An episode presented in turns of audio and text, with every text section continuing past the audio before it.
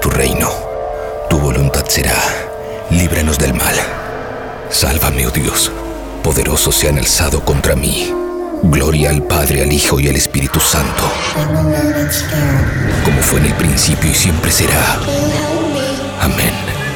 Salva a quienes depositan su confianza en mí. Dios mío, sé para ellos una torre fortificada frente al enemigo. Que el enemigo no tenga poder para dañarlos. Que el Señor esté con ustedes y también con nosotros. Oremos, oh Dios sagrado, Padre Todopoderoso, eterno Padre de nuestro Señor Jesucristo. Él quien envió a su único Hijo para aplastar al mentiroso.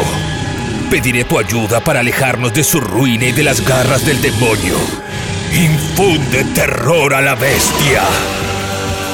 Yo te expulso, maldito espíritu, en nombre de nuestro Señor Jesucristo.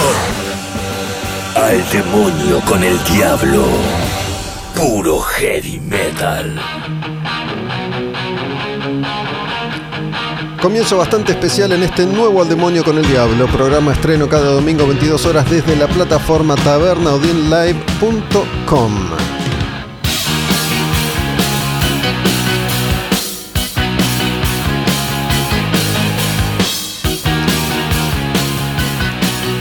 A esta altura me parece haber llegado a una especie de conclusión.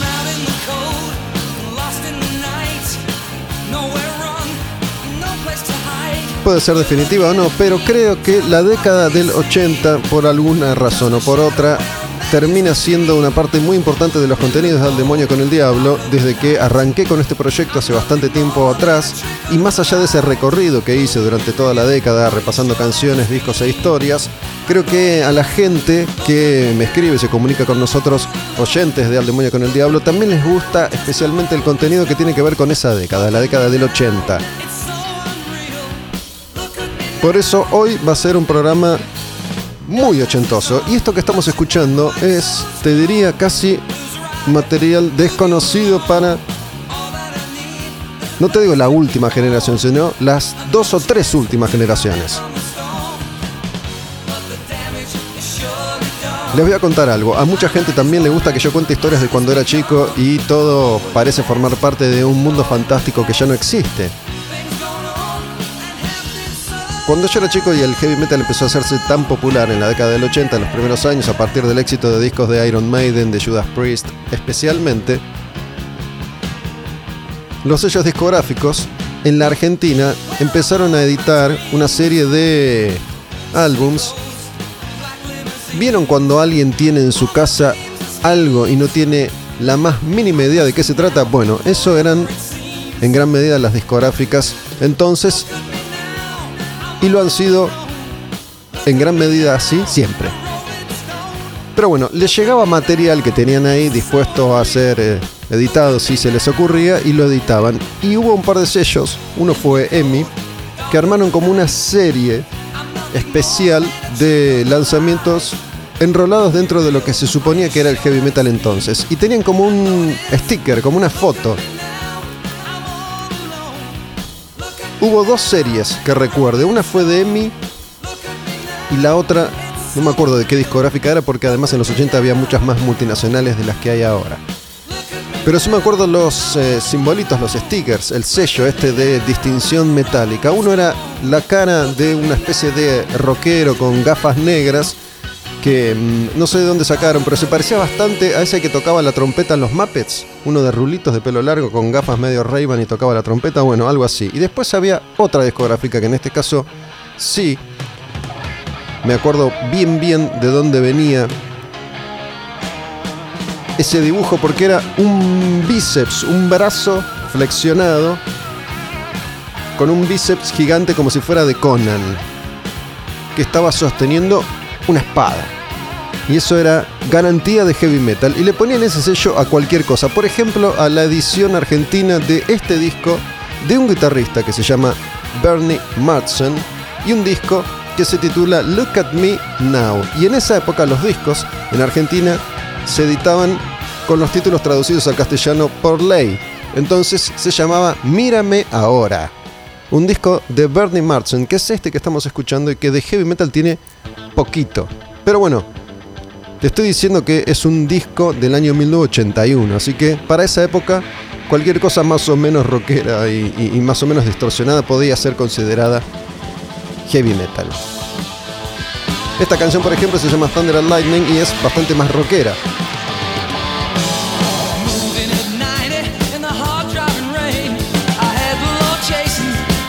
Y para el comienzo de esta El Demonio con el Diablo seleccioné a tres guitarristas que se formaron y empezaron a ser músicos profesionales en la década del 70. Algunos de ellos empezaron a escuchar música en los 60. Y en los 80 quedaron, en la primera mitad de la década al menos, enrolados dentro de lo que se, se suponía era el heavy metal.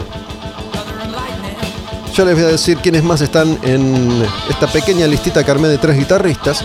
En este caso, estamos escuchando a Bernie Martzen, que además fue guitarrista de Whitesnake durante muchos años. De ahí viene la conexión. Para mí que algún ejecutivo de la discográfica entonces dijo, para, tenemos este disco que lo podemos editar, el catálogo es nuestro, parece que es un guitarrista de Whitesnake, saquémoslo y pongámosle el sello de heavy metal, no importa lo que hay adentro. Pero no deja de ser material pintoresco.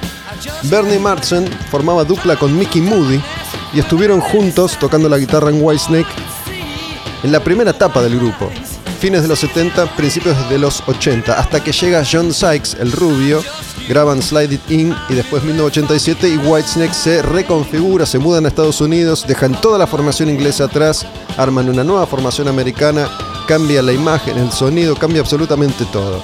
Le dicen a David Coverdale, vos querés tener éxito, bueno, echa todos estos muertos, tenite el pelo, vestite de otra manera, maquillate y elegí pibes lindos para que toquen. Y así terminan pasando por Whitesnake, John Sykes, Steve Vai, Vivian Campbell, Adrian Vandenberg y unos cuantos guitarristas más. Y ahí es cuando el grupo realmente tiene mucho, mucho éxito y es donde dejan una huella más importante en términos de popularidad, pero mi corazón siempre estuvo especialmente con ese Whitesnake de los primeros 80, ahí donde Bernie Martin era gran responsable de la composición de muchos de los clásicos de esa etapa. Here I Go Again, por ejemplo, es una canción que él ayudó a componer.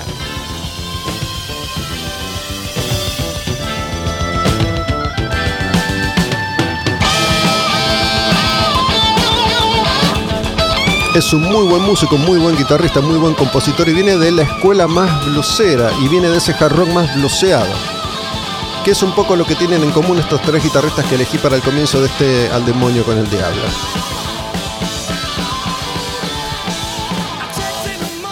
Bernie Martin era la anti-imagen. Si lo ven hoy, que es un señor muy mayor, ya más de 70 años, está muy muy gordo, sigue tocando, sigue grabando, sigue siendo un gran músico, un gran referente, pero bueno, en esa época, si se fijan en lo que era Whitesnake, el inglés, digamos, salvo David Coverdale, que siempre tuvo mucha onda, el resto, más o menos. Ahí tocaron, por ejemplo, Ian Pace y John Lord, que había conocido David en eh, su paso por The Purple. Mickey Moody tampoco tenía mucha imagen, pero era un gran compositor, además. Después estuvieron Cosi Powell y Neil Murray.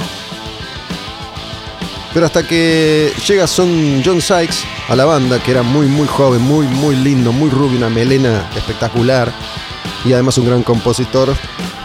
Ahí es donde, de alguna manera, David Coverdale encuentra la formación del sonido definitivo de su banda. Look at Me Now, Mírame Ahora, se llamaba en la edición argentina, una tapa que también es distinta a esta que estoy viendo ahora en Spotify. Era una tapa que tenía todas rayitas finitas, grises y blancas, blancas y negras o plateadas y negras. Una tapa horrible, con ese brazo musculoso que poco tenía que ver con, con el contenido. Esta canción se llama Who's Phoning Who. Gran músico Bernie, ¿eh? Tiene ese espíritu Whitesnake esto, mirá.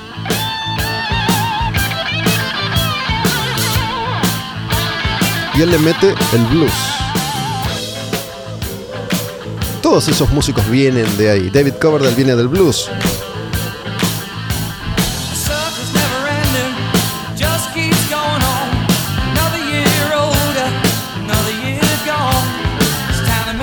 Y me pareció que era interesante rescatar a estos músicos que se me ocurre de alguna u otra manera no iban a llegar nunca a oídos de muchos de ustedes.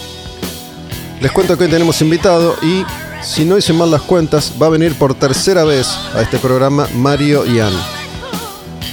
La primera vez que pasó por Al Demonio con el Diablo hablamos de Alacrán. La segunda vez, acá en la taberna, hace unos meses, hablamos mucho de todo, pero bastante de su paso por Rata Blanca. Hoy convoqué a Mario por tercera vez para hablar de Helion, que fue su primera banda profesional y fue, junto a B8, la primera banda argentina en editar un disco de heavy metal acá en este nuestro país.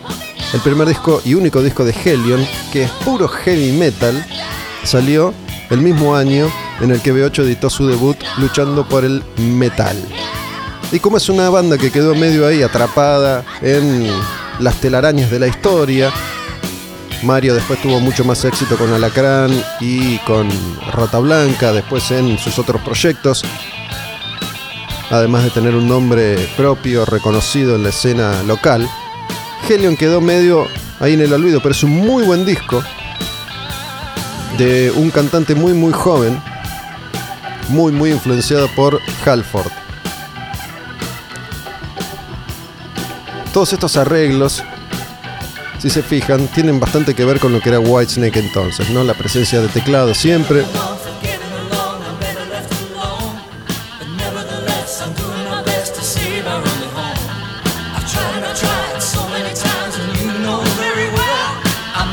Otro de los guitarristas que elegí pasamos a escucharlo es el señor Gary Moore, que murió hace poquitito. Gary Moore nació en Irlanda y Gary Moore tiene una historia más o menos similar a la de Bernie Martin y es de una generación o de la misma generación. Este disco es del 83 y se llama Victims of the Future, igual que esta canción.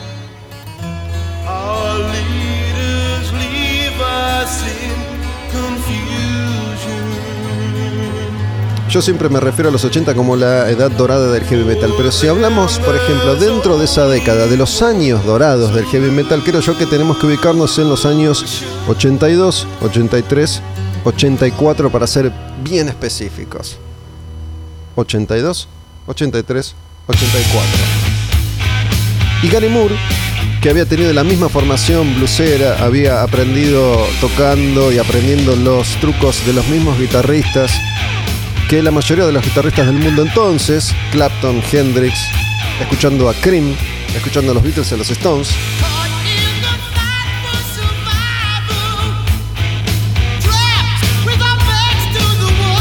Pero también escuchando a los bluseros legendarios, a B.B. King, Albert King, Freddie King, Muddy Waters,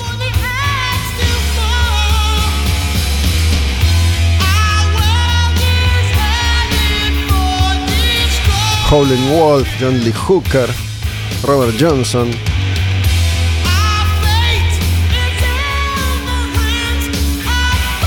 Esto es más metalero de la época, ¿ves? Estribillo.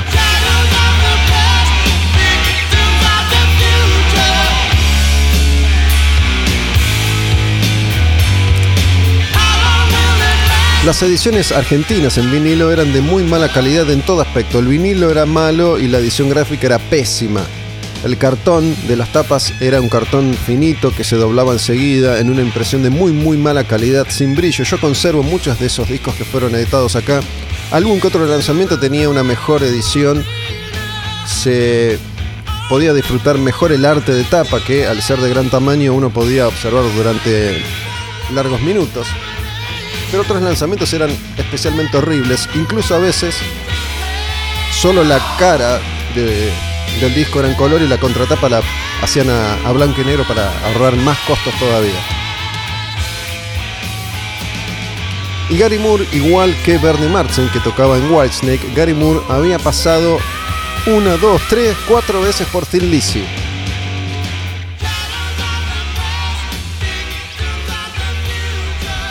Iba y venía, iba y venía de Thin Lizzy, la banda de su amigo Phil Lynott. Thin Lizzy, la banda irlandesa de rock and roll más importante de su generación.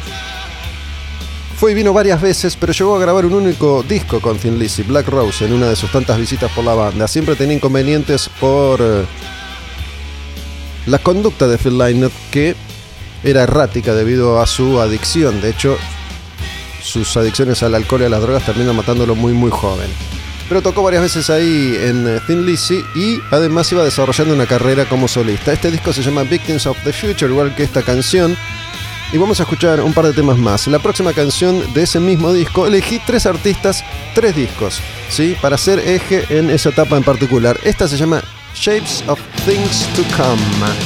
Y Gary Moore se suma a la fiebre metálica de los 80.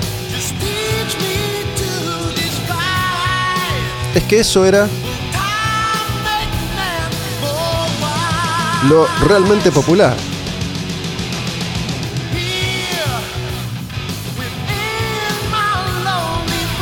Parece curioso, ¿no? Pero hubo una época en la que se le pedía a los artistas que tocaran heavy metal, lo que dijeran que hacían heavy metal, lo que se vistieran heavy metal. Y esa época fue esta época.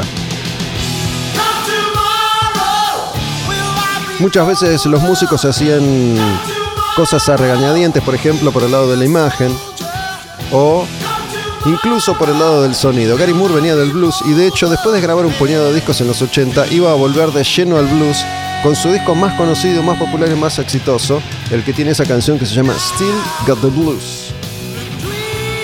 Y en ese va a morir, renegando un poco de su etapa anterior en la que intentó hacerse el heavy metal. Pero bueno, un gran, gran guitarrista. Estuvo a punto, fue uno de esos tipos que estuvieron a punto de, estuvo a punto de tocar en Whitesnake, estuvo a punto de tocar con Ozzy. Pero finalmente esos ingresos que tal vez si lo hubieran hecho más popular nunca se concretaban. Por un lado me parece que no, no tenía la imagen, Gary Moore tampoco tenía mucha onda no iba a seducir mujeres especialmente Gary y además tenía su carácter, era líder y seguramente iba a chocar con otros líderes. Son tipos que han grabado muchísimo material, incluso como invitados, que han tocado con muchísimos músicos de historia y de renombre.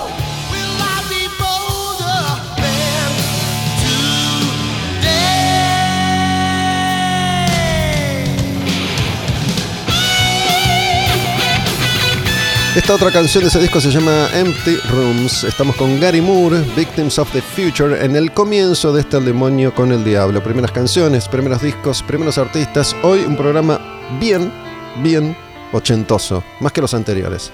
Más que todos. Bueno, no tanto. O sí. No sé. Balada, como había que tener en los 80.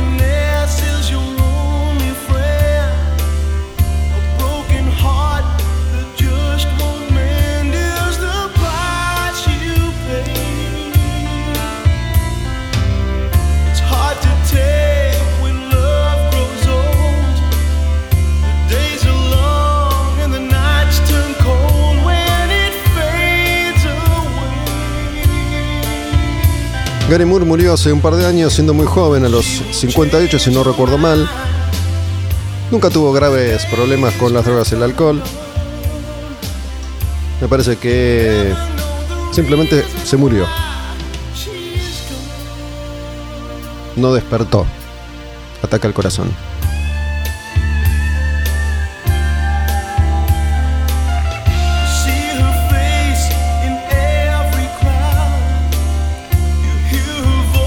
Y de pronto uno se da cuenta que todas estas figuras están interrelacionadas porque pasaron por los mismos, los mismos lugares, tocaron con los mismos músicos. De hecho, John Sykes también tocó en Thin antes de tocar en Whitesnake.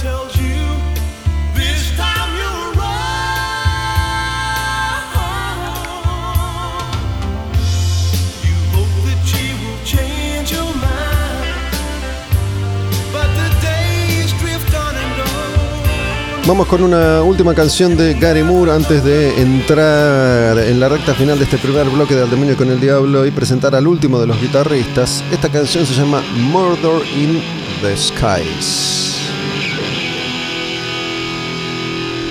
Gary Moore después iba a grabar un disco con Glenn Hughes como invitado en varias canciones, porque no le gustaba mucho su voz para cantar heavy metal.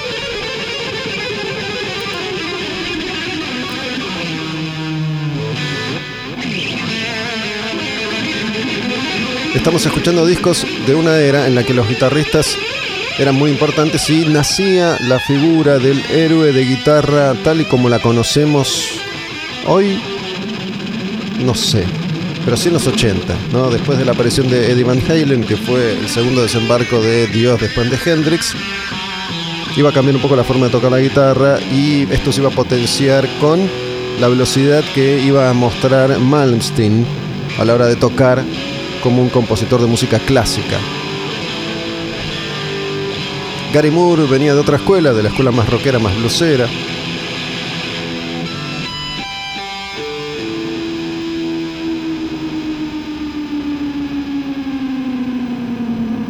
Y te digo que mientras escuchamos Murder in the Skies, The Victims of the Future, disco de Gary Moore del 83, después de la charla con Mario, vamos a seguir mostrando grupos de los 80, pero de Francia. Imagínate que en los 80 las bandas que venían de países como Alemania, como Francia, como Suiza, como Japón, eran todavía rarezas. No estábamos tan acostumbrados. De Suecia. Y hubo un puñadito de grupos que hicieron un ruidito en Francia en los 80, que quedaron ahí como bandas de culto referencias muy lejanas, que cantaban además en francés. Este es un temazo.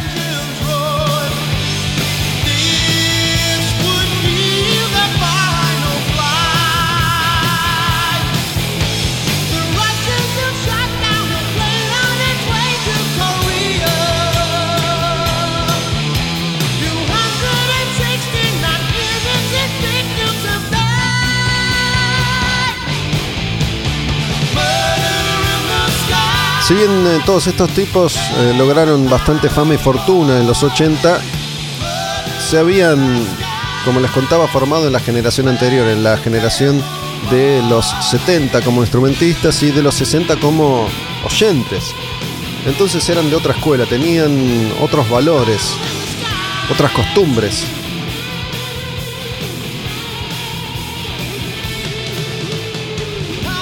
Bueno, les hablé de tres guitarristas. El primero que escuchamos fue Bernie Martzen. Este es Gary Moore. Y por último, separé a Michael Schenker. Michael Schenker es tal vez, escúchalo, mira, tal vez, no sé, el más popular de estos tres guitarristas que estamos escuchando en la apertura del Demonio con el Diablo. Michael Schenker tiene una historia también muy muy importante. Estas canciones son de su disco que se llama Assault Attack.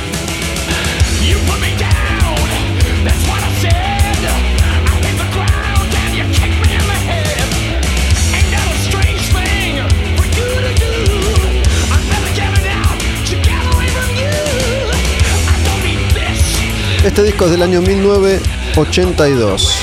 La tapa es eh, la silueta de Michael Schenker sosteniendo su clásica guitarra Gibson Flying B y algo que parece ser, no sé, una explosión. Este es un disco del Michael Schenker Group. Es el eh, grupo que lideró y que lidera ocasionalmente Michael Schenker, un guitarrista que pasó a la fama por haber formado parte de dos bandas en particular. Primero, Scorpions. Michael es el hermano de Rudolf Schenker. Rudolf es el eterno guitarrista de Scorpions. Michael es su hermano menor. Grabó el primer disco de Scorpions, Michael, Lonesome Crow, cuando tenía creo que 14 o 15 años. Alemán. Aún hoy Michael Schenker no sabe hablar bien en inglés. Tiene un acento alemanote y resulta que lo vieron tocar en Europa y lo invitaron a formar parte, siendo muy muy joven, de UFO. Michael Schenker también, como Gary Moore, entró y salió de Thin Lizzy Michael Schenker entró y salió varias veces de UFO, pero estuvo ahí en el momento exacto, en el momento en el que se grabaron los discos clásicos de los 70. Michael Schenker era todo un guitarrista virtuoso, además era muy seductor, ¿no? muy, muy joven, rubio, de ojos claros, tocaba excelentemente bien. Cuando se unió a UFO no hablaba una palabra de inglés, no sabía decir nada, no sabía cómo comunicarse. Un tipo siempre eh, introvertido, bastante cerrado, bastante tímido. Por eso, en definitiva, ha disfrutado mucho más estar al frente de sus bandas que ponerse al servicio de otros. Se supone que también, que a Michael Schenker lo invitaron para tocar en los Stones, lo invitaron para tocar en Aerosmith, lo invitó así para tocar en su banda y esas uniones nunca se concretaron, igual que con eh, Gary Moore. Esta canción se llama Assault Attack, igual que el disco, disco del año 1982, les decía, y en este disco canta un cantante muy reconocido también, un tipo que grabó con varios de los guitarristas más importantes de todos los tiempos. Tocó en bandas con Richie Blackmore, con Michael Schenker, con Steve Vai y con Malmsteen. Me acuerdo que una vez hice una telefónica con Graham Bonnet, así se llama. Muy linda charla, un tipo muy muy bien predispuesto, muy simpático. Y me contó muchas historias a raíz de estas experiencias que compartió con cuatro tipos muy muy talentosos, tres de ellos de esos que están sindicados como los más jodidos y difíciles de la industria. Blackmore, Schenker, Malmsteen. Steve Vai es el bueno de esta película. Graham Bonnet graba este disco con el Michael Schenker Group después de irse de Rainbow. Graham Bonnet es quien reemplaza a Dio en Rainbow y graba el disco Down to Earth. Solamente graba ese disco con Rainbow, se va su lugar lo ocupa Jolene Turner en Rainbow. Vamos a pasar de canción. Esta se llama Rock You to the Ground. Estamos con Michael Schenker. Michael Schenker que además tuvo muy muy graves problemas por el consumo de alcohol. Hoy a los 70, 60 y pico, no se lleva con su hermano, habla muy mal de él siempre. Dice que lo cagó, que le robó todo, que le robó los trucos y que le robó el modelo y el color de guitarra. La Flying B.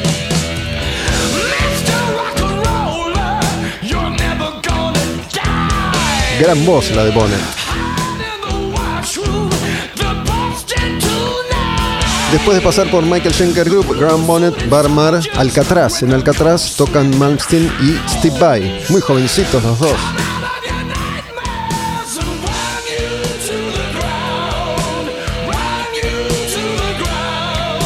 Michael Schenker dice que Rudolph, su hermano, le afanó el diseño de guitarra, la Flying B en blanco y negro, esos colores que acompañan a los dos de siempre. Rudolph dice que Michael es un enano desagradecido, un tipo que nunca pudo llevar adelante su vida como corresponde, no sabía hacer cuentas, siempre le iba mal y él siempre tenía que estar ahí para ayudarlo, que incluso llegó a prestarle plata y todo. Y bueno, no se entienden entre ellos.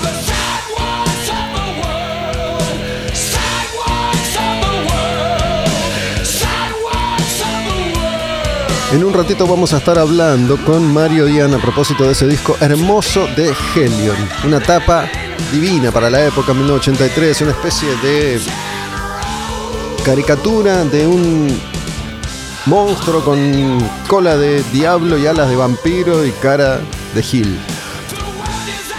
El arte original de ese disco, en su edición en vinilo, es muy, muy gracioso. Después hubo una reedición tipo más tarde en CD con otro arte.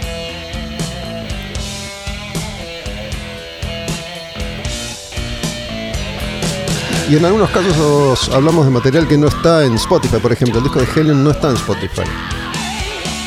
En YouTube, que es algo así como el basural de la humanidad, está todo, absolutamente todo. En Spotify no tanto. Spotify exige alguna serie de cuestiones que hace que estos discos no estén disponibles. Vos tenés que pagar para subir material a Spotify, tiene que estar en cierta calidad, tiene que tener cierta información. En cambio en YouTube cualquiera puede subir cualquier porquería o no.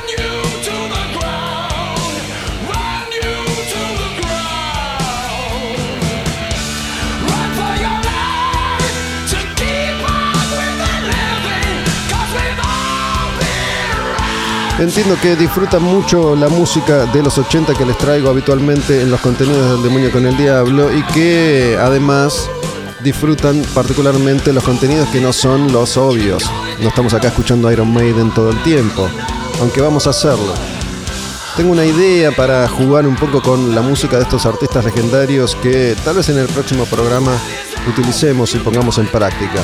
No es nada del otro mundo, es una simpatía nomás para seguir jugando con esta música, la música que nos marcó a muchos que ya vivíamos en la década del 80.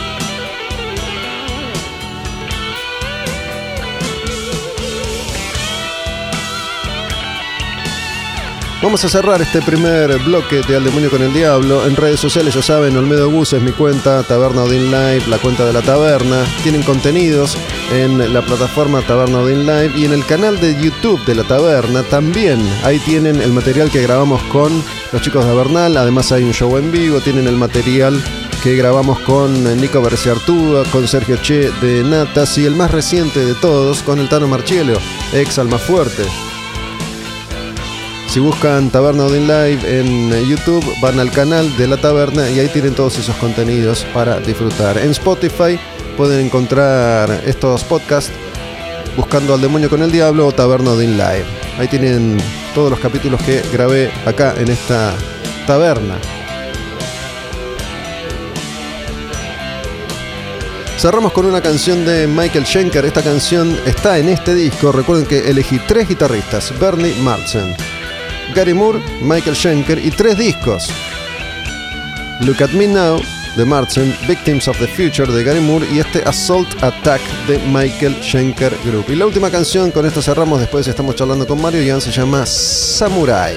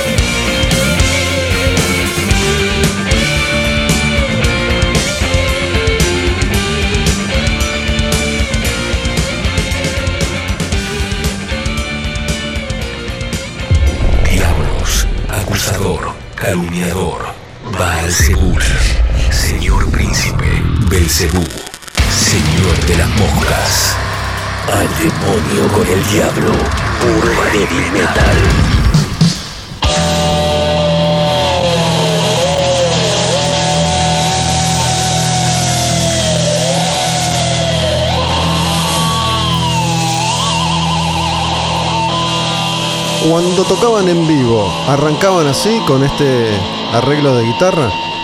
Exactamente, exactamente. Lo único que duraba cinco minutos más. Porque primero tenía que estar todo el solo de guitarra y después cuando ya terminaba el tema venía otro solo de guitarra que duraba 10. no, si arrancábamos así, este era el comienzo así. Para, ¿quién, quién, quién era el guitarrista? Eh, Marcelo Michel, un gran eh, guitarrista, la verdad que un, gran guitarrista de verdad. eh. Para esa época, muy admirado por Papo, por Walter Jardino, muy admirado. Este, lo quería mucho Papo. Inclusive yo iba con Marcelo a la casa de Papo a visitarlo y mucho respeto, viste, de parte de Papo que no era muy común que lo tengan con, con los guitarristas. Pero Quiero bueno. decirte, Mario, Mario Ian había anunciado hace un ratito que Mario iba a venir por tercera vez. Es la tercera vez, sos el hombre récord en, en este ciclo al demonio con el diablo. Mirá vos, loco. Sí, hablamos de, de Alacrán en su momento, de Rata, también de otras cuestiones, pero haciendo eje en esas etapas. Y hoy quería que, que habláramos un poco de este disco, de esta banda, de Helium, que es tu, es tu primer disco profesional, ¿no? Es mi primer disco profesional, sí, sí. Eh, ahí comienza mi carrera, año 80 y fines de 82, principio de 83. Creo, creo que salió para un septiembre de 82 el disco. Creo que salió esa época, sí. Este, bien, bien, vendió muy bien. Fue un disco que salió y reventó en venta. Muy bueno. Una banda muy exitosa comercialmente dentro de lo que es el heavy metal, porque en esa época el heavy metal era moda. Todos los locales, eh, tenías ropa de heavy metal en todos los locales más conchetoides, estaba, se identificaban con el heavy metal.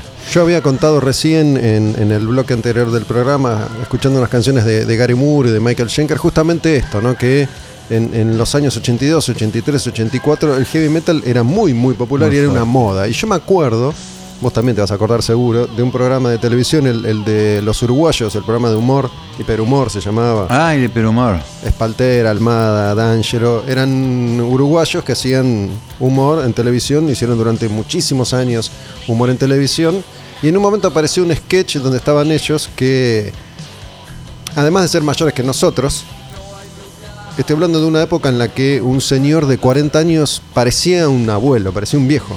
Spalter. ¿No? Por ahí tenían 40 años y parecían viejos. Entonces eran unos viejos disfrazados de metaleros y hacían caras y muecas. Y yo me acuerdo que vi eso y dije, listo, el heavy metal está de moda. Sí, sí, inclusive Olmedo también. Olmedo este, salía así cantando en uno que otro sketch, un, un- un tema así de que. Sí, sí. Este, pero más allá de todo, yo en esa época me acuerdo que vendía ropa heavy que hacía mi amigo Wally, que fue el primero que hizo. ¿Cómo era la ropa que hacía tu, tu amigo Wally, Mario? ¿Era más bien metalera o más jarroquera de colores? Y había una combinación, pero fue el primero que hizo toda esta eh, diseño muy fino, heavy metal, pero muy, unos diseños, muy- no era más de cuero con las tachas, sino tenían un diseño, trabajaba muy bien. Este, y bueno, Helion usaba todo este tipo de, de vestimenta que hacía Wally. que Igual, lo. ¿cuántas, ¿cuántas veces tocó en vivo Helion? No, habremos hecho, no sé, yo le calculo 20 shows habremos hecho. 20. Porque en esa época no era, no era, no había, que había giras, este, no es que había giras por todo el, no, no existía mucho eso, y menos en el, en el metal. No, está, no estaba el mercado, recién empezaba el mercado eh, eh, heavy. Este, lo abrió Gedeon, B8, hay un poco que tampoco pudo haber sido eh, una explosión de un género muy fuerte comercialmente. Cuando hablamos comercialmente quiere decir que es popular a nivel que este, se puede manejar dentro de- del mercado musical, pero se generó una cosa de mucho prejuicio y mucha violencia. Esto año 83, 84. Y eso hizo que se pasara a ser un subgénero en ese momento. este, pasó de ser, estar en todas las radios, en todos lados, boom, a que nadie más. Porque ya la gente estaba muy cansada también de la violencia, ya había vivido toda la década de los 70 con la dictadura. El heavy metal sale a denunciar todo eso, sale a, proclamar este, un tiempo nuevo, pero la gente tenía mucha frustración, mucha bronca y en los shows se armaba mucho quilombo. Con Riff me acuerdo que era impresionante. Este, la verdad que nosotros no lo vivimos así en los shows, pero había como una cosa muy violenta, ¿viste? Y eso fue como que se empezaron a cerrar Y después en eh, los años 86-87 también, cada vez que se quería salir, ¿viste? Se juntaba toda la gente desesperada en los shows y se armaban unos quilombos. Me acuerdo, me acuerdo cuando escuché Helion, cuando salió el disco, cuando empezaron a, sonar esas canciones, que me, me llamó mucho la atención. Primero que para la época estaba muy, muy bien hecho, muy bien grabado, muy bien presentado. Era casi una rareza porque, digo, nadie había grabado todavía, salvo, salvo B8 y, y Bloque. Bueno, el disco de Bloque es bastante más flojo eh, en cuanto a sonido y a, y a producción. El de B8 está bastante bien, luchando por el metal. Sí, porque tenía canciones muy lindas, también eso hace, a veces no, no importa si no suena muy bien. B8 no tenía gran audio, pero tenía muy buenas canciones para la época. Y aparte, bueno, ni hablar, eh, la, la identidad que tenía B8 era re fuerte, ¿no? Era netamente el heavy metal en identidad. Y muy lindas canciones, tenía- mucho ángel, ¿no? Pero el, el sonido, digo, si bien representa una época, me parece que zafa bastante. El, el sonido de bloque es mucho más chiquito, mucho más Sí. finito, ¿no? Y las canciones están buenas también. Sí. Pero en el caso. por ahí a mí no me gustaba mucho, me gustaba más B8, pero también podemos contar que no había tampoco tantas bandas, ¿no? Había muy No, había muchas, la mayoría de esa época, de esa época no, no llegó a grabar, Claro. ¿no? La mayoría no llegó a Costaba grabar. grabar un disco, ¿eh? Costaba mucho, sí. Sí. Pero me acuerdo que me había llamado la atención eso, y, y bueno, tu voz en particular, ¿no? Eh, en, en ese momento yo había descubierto Merciful Fate y por ahí me sonaba un poco por ese lado, en cuanto a lo- los matices y la variedad de voces que vos usabas, pero digo, ¿de dónde sacaste eso para, para plasmarlo en, en el disco este de, de Helion? Halford, Sí, seguramente. Sí, sí, eh, fue muy re- eh, revelador la forma de cantar de él, Eric Adam, eh, Graham. Graham Bone, sí, fue muy revelador, Udo, fueron fue muy revelador. El primero que así fue, y bueno, ni hablar Ronnie James Dio, pero más que nada yo cantaba así porque realmente no podía cantar mejor. Pero Eh, pará, porque, digo, Graham Bonner, Dio, Udo, cada uno tiene su estilo. Sí, sí. Pero vos usabas todos esos Eh, estilos. Sí, en realidad yo lo que quería era cantar de una forma que no me salía. Yo realmente en ese momento, wow, qué cantante, pero yo no me soportaba como cantaba, no me podía escuchar. Esta, esta cosa de, de que, que es como, como falsete. Claro, viste, que no sé, después me dijeron Mercyful Fate, tampoco me gusta Mercyful Fate, así que no me gustaba yo ni Mercyful Fate, ninguno Pero para esto, por ejemplo, ¿no, ¿no tenías que forzar mucho la voz o ya tenías una técnica? No, no, ya tenía porque aparte yo iba con muchos profesores, pero no podía lograr lo que yo escuchaba en los cantantes que a mí me gustaban. Y eso me costó 10 años a mí de trabajo, este, de estar encerrado en mi habitación, tratando de conseguir el, el nivel de los cantantes que a mí me gustaban. Porque encima, bueno, yo apuntaba eh, a cantantes como Dio, Halford, eh, Bonnet, eh, Udo, cantantes realmente de muy alta gama. Pero yo quería ese nivel. Está bien, quizás ni hoy en día lo llegué ni llegué a la mitad, pero por lo menos el haber apuntado eso me levantó mucho como cantante y yo en- ya en em, fines de los 80 ya empecé a cantar, que ya me escuchaba y me gustaba. Había, igual voy a, voy a insistir con esto, digo, más allá de la técnica y si le dabas bien a la nota o si estabas afinado, que, que no es lo que a mí me preocupa, digo, tenía unos matices tu voz en esta época en la que no había nada hecho en la Argentina. Bueno, Billy, que era el cantante de Bloque, también iba como medio arriba, digo, más allá si le salía bien, si le salía mal, si pifiaba o si desafinaba, digo, había un intento, una búsqueda. Pero en el disco de, de Helion, creo que incluso más que, que en Alacrán, que ya tenía un perfil más claro, hay muchos matices. Digo, más allá Sí. de si desafinabas o no, que no tengo idea. Em, No, no, no desafinaba yo, no era porque desafinaba, pero inclusive te digo, eh, eh, pienso que está mucho mejor la composición que como está cantado, entonces la composición era, pienso que Helion era bastante importante para la época. Compositivamente las canciones tenían mucho clima, bien como decís, tenían mucho paisaje y cantarla no era fácil. Te digo que bastante difícil, a mí me costaba muchísimo hacerlo también, este, y no era porque desafinaba, sino porque realmente cantarlo al nivel que yo hubiese querido eh, me frustraba mucho porque yo sabía que no estaba en el nivel de lo que era la banda. ¿Qué, qué edad tenías en el 83? 21, 20, eh, 20, 83, 20, 23 años, pero yo ya esas canciones veníamos del, a los 21 años las empecé a componer, las letras, las melodías. Te voy a hacer acá otro stop porque eh, estamos hablando de los años fundacionales del heavy metal, ¿no? Sí. Digo, no es lo mismo hablar, si hablamos de esa época del 81 que del 83. Hay, hay un universo que sucede entre esos Sí, porque años. explota la parte discográfica y entra el heavy metal fuerte. Pero ya en el 82 había tocado había tocado B8 con con Coso, con Barón Rojo, me acuerdo porque me cagaron a trompada y me llevaron preso ese día. Fui a verlo yo y Yo fui a verlo también. sí. El show con, bueno, con B8. Yo lo, lo escuché dentro de una cabinita una. No, pero lo que digo es que en 1981, ponele.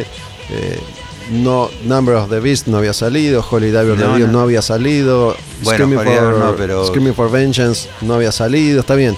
Había salido British Steel, y Claro, yo era la banda Heaven- que. Let- había, Por eso- estaba un disco muy fuerte para esa época que fue lo que yo cuando lo escuché, eh, yo venía eh, de eh, Led Zeppelin, Rush, eh, Queen y, y- y todas esas bandas, ¿no? Y cuando yo escuché en el año 79 eh, Unlashes and the East, Legend Days, el disco en vivo. eso De fue, Judas. fue tremendo, yo me desmayé. De la digo, emoción. me desmayé de la emoción. Yo no. Bueno, parecía, me hizo acordar a, a the Devil, the Devil, el, tema este, Sinner. Este, bueno, ese escuché, Sinner. Y justo había una partecita que parecía, ese me desmayé. Lo escuché, me acuerdo, un amigo me hizo escuchar esto, me puso el disco vinilo con los auriculares Pioneer y me dio volumen. Y yo estaba, pero en otro planeta. Este, y me Me, emocionó. me hiciste acordar, no me quiero olvidar, porque cuando te llamé el otro día para, para convocarte nuevamente a, a este ciclo al demonio con el diablo, te dije quiero hablar de Helio, me dijiste, no me acuerdo, literalmente me dijiste, ah, ¿querés hablar de cuando era un joven loquito? Un joven dragón. Un joven Este, sí, bueno, a los 15 años mi primera anfetamina, pero después. Igual en esa época sí estábamos todo el tiempo este, elevados. Elevado, Eh, pero para, ¿marihuana o ya, ya a los 15 anfetamina habías, Sí. ¿A, qué- a qué le llamamos anfetamina eh, en ese momento? Keramic, Tratoves, Dinergil. ¿Qué son, medicamentos? Pastillas, sí, pastillas para adelgazar. Para adelgazar. Sí, porque eran, tenía mucha anfetamina. En esa época, aparte, era fácil conseguirla y bueno. ¿Pero, qué había de pegaba? ¿En cantidad? ¿La cantidad era, digo... Y esa- esas eran muy peligrosas, te podía decir. No, no me acuerdo, bueno, es que a mí no, que a mí tomaba tres o cuatro, creo. Pero este. Sí, había de todo, era mucho pastilla y, marihuana en esa época. Y otras cosas, pero no, no le damos tanto.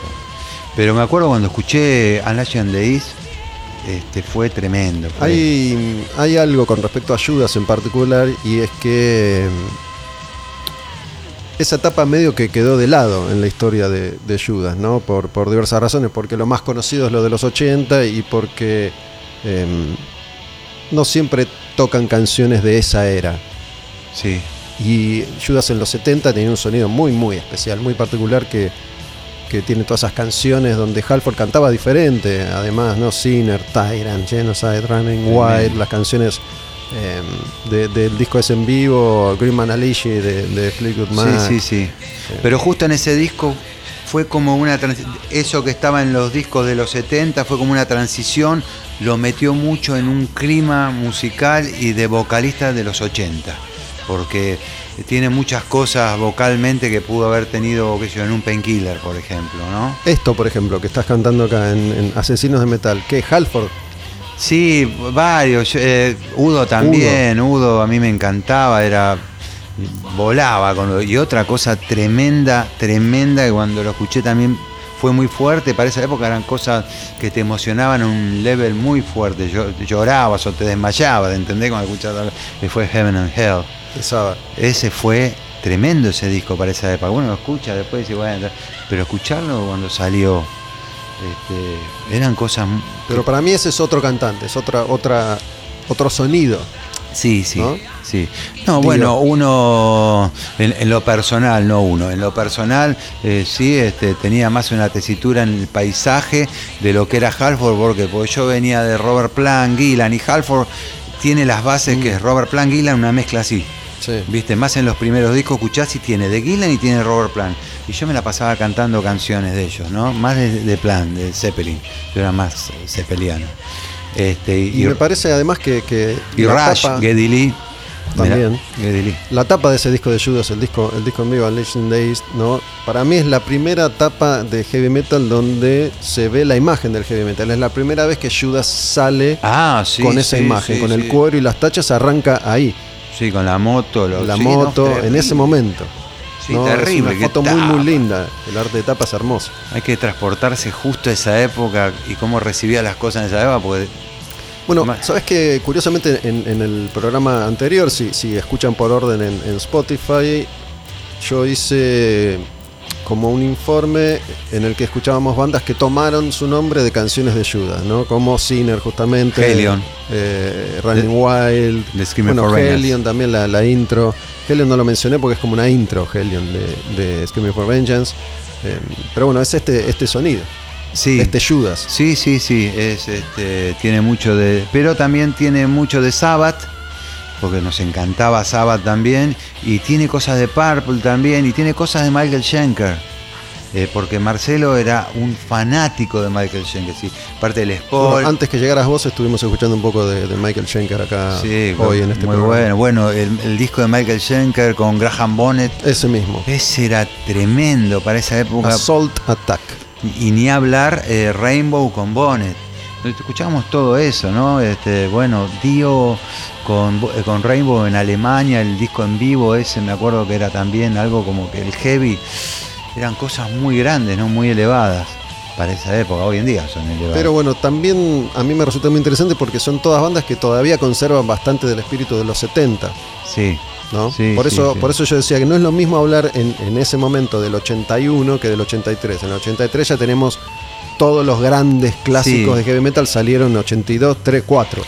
Se hizo, el- eh, la música del heavy se hizo como más, no sé si superficial, es decir, pero como que perdió esa cosa elevada que tenían los 70. Si bien fueron canciones hermosas, mucho más llegaderas, fue muchísimo más comercial este, la música en los 80, ¿no? Este, después en los 90 fue como que se logró por ahí más lo de los 70. No mencionaste a Dickinson. Ah, mira, creo que fue lo que eh, me gustó de él, eh, mm, eh, The Number of the Beast. Eso fue muy grande también para mí. Fue grande siempre Maiden, pero no fue una banda que... No te marcó tanto no, no, personal. No, pero The Number of the Beast sí, y otra banda que no nombré y sí me marcó y me rompió todo y no la nombré, me olvidé. Eh, bueno, ACDC, Bon Scott. Bon Scott, impresionante. Este, eh, High Voltage, If You Want Blood, todos esos discos eran para la época muy, muy grandes. Bueno, después vino Highway to Hell y vino que fue tremendo Back in Black. Me, me llama la atención, al menos el título de esta canción, se llama Necesitamos Rock and Roll. Es como, como un título que no encaja en este producto para mí.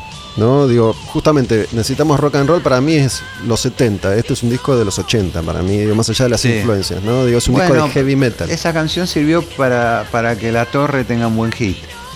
¿Vos decís que solo, solo quiero rock and roll viene de acá? Sí, sí, sí. Eh, No solo eso, el guitarrista de La Torre también viene de acá. Porque fui, fui a ¿Con llevarla. Nah, porque yo era. Sí, porque ¿Por Gadi lo yo decís? era- Sí, éramos amigos así con. Gadi Pampillón, que, Por Gadi. que murió hace poquito, Sí, pero él, él tocó en Alacrán con vos. Sí, lo que pasa que, bueno, él se va de Alacrán porque yo fui a- era amigo de Oscar y Patricia, iba siempre a la casa, así. ¿Vos Y- o él? Yo, yo. Vos. Y yo, bueno, le llevé que habíamos grabado con Gadi, le mostré la foto de la banda, todo. Y bueno, les gustó el guitarrista. Oscar y Patricia, Patricia Sosa, Pero- Oscar Mediavilla de la Torre. Me acuerdo de Gadi, lo que tenía en esa época era una melena. Sí, En esa época el mucha imagen. Y ellos estaban buscando esa imagen californiana, de banda californiana, y Gadi tenía todos los números. Pero duró poco, ¿cuánto estuvo ahí? No, no, hizo bastante, Sí. eh, inclusive... ¿Fue antes o después del negro García del negro, eh, después. Ah, después. Este, El negro estuvo poco entonces. sí, no, hizo bastante Gadi, inclusive viajó una gira internacional impresionante, fue hasta Rusia. Este, Hay unas fotos de esa época del negro García López que son muy graciosas porque la banda intenta tener esa, esa cosa californiana y el negro está con, con el pelo corto y una vincha.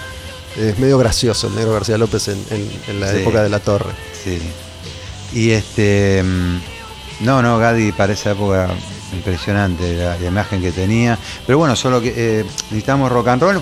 Anteriormente yo siempre iba, le mostraba la música así, como que, porque solo quiero rock and roll sale bastante después que este tema. Entra ya más en la otra etapa, eh, la etapa después del heavy metal eh, argentino de- hasta el 84, ¿viste? El 84 fue otra etapa totalmente diferente. Ahí terminan toda la camada de bandas. Es curioso pensarlo hoy, contarlo hoy, porque mm, hoy estamos acostumbrados, hoy y, creo que ya desde hace unos cuantos años, a, a otro funcionamiento y otra dinámica, ¿no? Los, los procesos se alargaron mucho, por ahí un grupo, digo, si bien hoy, hoy, eh, el disco eh, es eh, una figura que, que no tiene el peso que tuvo en otras épocas, lo sigue teniendo sí para las bandas de rock y heavy metal que siguen pensando, más allá de que saquen o no singles, siguen pensando en una obra que toma forma en un disco. Por ahí las bandas tardan 5 o 6 años en sacar discos si es que sacan discos. En esa época todo pasaba rápido, digo, en 6 meses pasaba de todo, en 3 años un grupo sacaba 3 o 4 discos, se separaba, se reunía, todo iba muy veloz. Por eso una cosa que estábamos disfrutando en el 82 ya en el 83 era distinta. Todo pasaba muy rápido. Yo pienso que, este, al contrario, mira, lo que- digamos que todo pasaba muy rápido, pero todo era muy lento también en el sentido que la vida eh, podías tomarte los tiempos y disfrutar de las cosas. De repente ponías un disco y éramos 10 tirados en el piso escuchando un disco entero. Hoy en día escuchar 30 segundos por celular. No, sí, eso estamos, estamos de acuerdo, estamos de acuerdo. Como que había tiempos para. Entonces, las bandas, ¿qué pasa? Eh, Vos tenías una banda que entraba a hacer un disco y entraba al estudio, no acá, ¿no? Afuera. Y estaban tres meses dentro de un estudio trabajando eso. Entonces, vos terminabas un buen disco en tres meses. Pero hoy en día este, va todo tan rápido que ni un disco puedes hacer ya. No, lo que digo que, que pasaba rápido es que vos no llegabas a escuchar un disco que ya habían salido 10 más. Ah, no, eso no sí. habías eso sí. terminado de el- entender una movida que ya había cinco movidas nuevas más. Y porque el mercado estaba muy fuerte, el discográfico, no sé de qué año decís, pero a partir del 80 y 84, 85, ahí ya es como Digo, que- pensemos, por ejemplo, en estos años, ¿no? Que, que son los años clásicos del heavy clásico, pero al mismo tiempo estaba empezando Metallica, y estaba empezando Venom, y estaban empezando Sí. las bandas de death metal, y estaba empezando GBH, y estaba empezando, digo, todo el tiempo pasaban cosas rápidamente. Eh, Sí, había un mercado muy fuerte discográfico, o sea, se compraban discos a lo bestia, entonces bueno, las compañías hacían sacar los discos al toque, ¿no? Este, pero La vida útil de un disco era más Sí. corta también, porque por diversas razones, digo, porque la difusión era distinta. según qué disco, eh, Gustavo, ¿eh? porque hay discos que eh, seguían perdurando por más que salían nuevos. No, está bien, digo, Number of the Beast es un clásico hoy, Claro, 40 años después, se- pero se- digo, si pensamos que Number of Vos the te, Beast vos te comprabas, perdón, vos te comprabas Pam y de Aerosmith, y, pero, y, y era lo primero que escuchaba y te compraba todo lo Sí, anterior, sí. ¿viste? Sí, por ahí ya, ya en los 90 se empieza a estirar porque empieza a haber más cantidad de cortes de difusión. Sí, sí, ¿no? Antes sí. era como que, bueno, ya está, ya cortamos dos singles y la discográfica decía, grabame otro disco, necesito otro disco. Entonces, digo, por y eso las cambió, bandas- ¿no? La música Claro. totalmente, pero eh, se vendió más todavía, porque los discos de los 90 Sí, vendieron mayor cantidad. Mm. Y además el- los mercados eran más reducidos porque eh, las bandas solamente en esa época tocaban en algunos países de Europa, en Estados Unidos, un poquito en Canadá, un poquito en Japón y ya se terminaba la gira. Digo, hoy tienen el planeta entero. Sí, se globalizó totalmente a partir del 2000, fue Claro. empezó a globalizarse. Este, bueno, y con la tecnología todo también empezó a decaer el mercado discográfico, ¿no?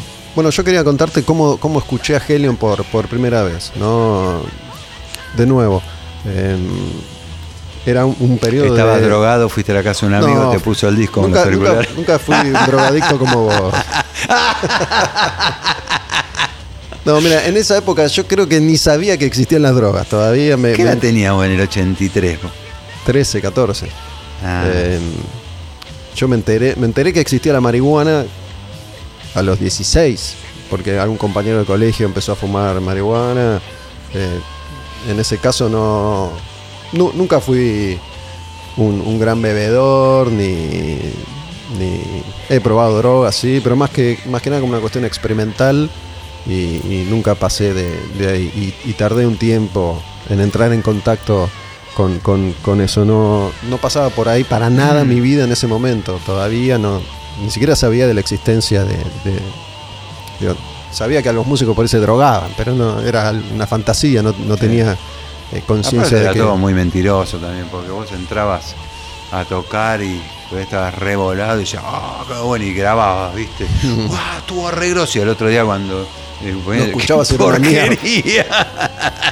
Bueno, yo Te eso- gustaba todo. Eso lo, lo experimenté en radio, por ejemplo, eso lo, lo conté varias veces, te lo, te lo cuento en un programa que, que hice en Rock and Pop que duró muy poco, se llamaba Empleados del Mes.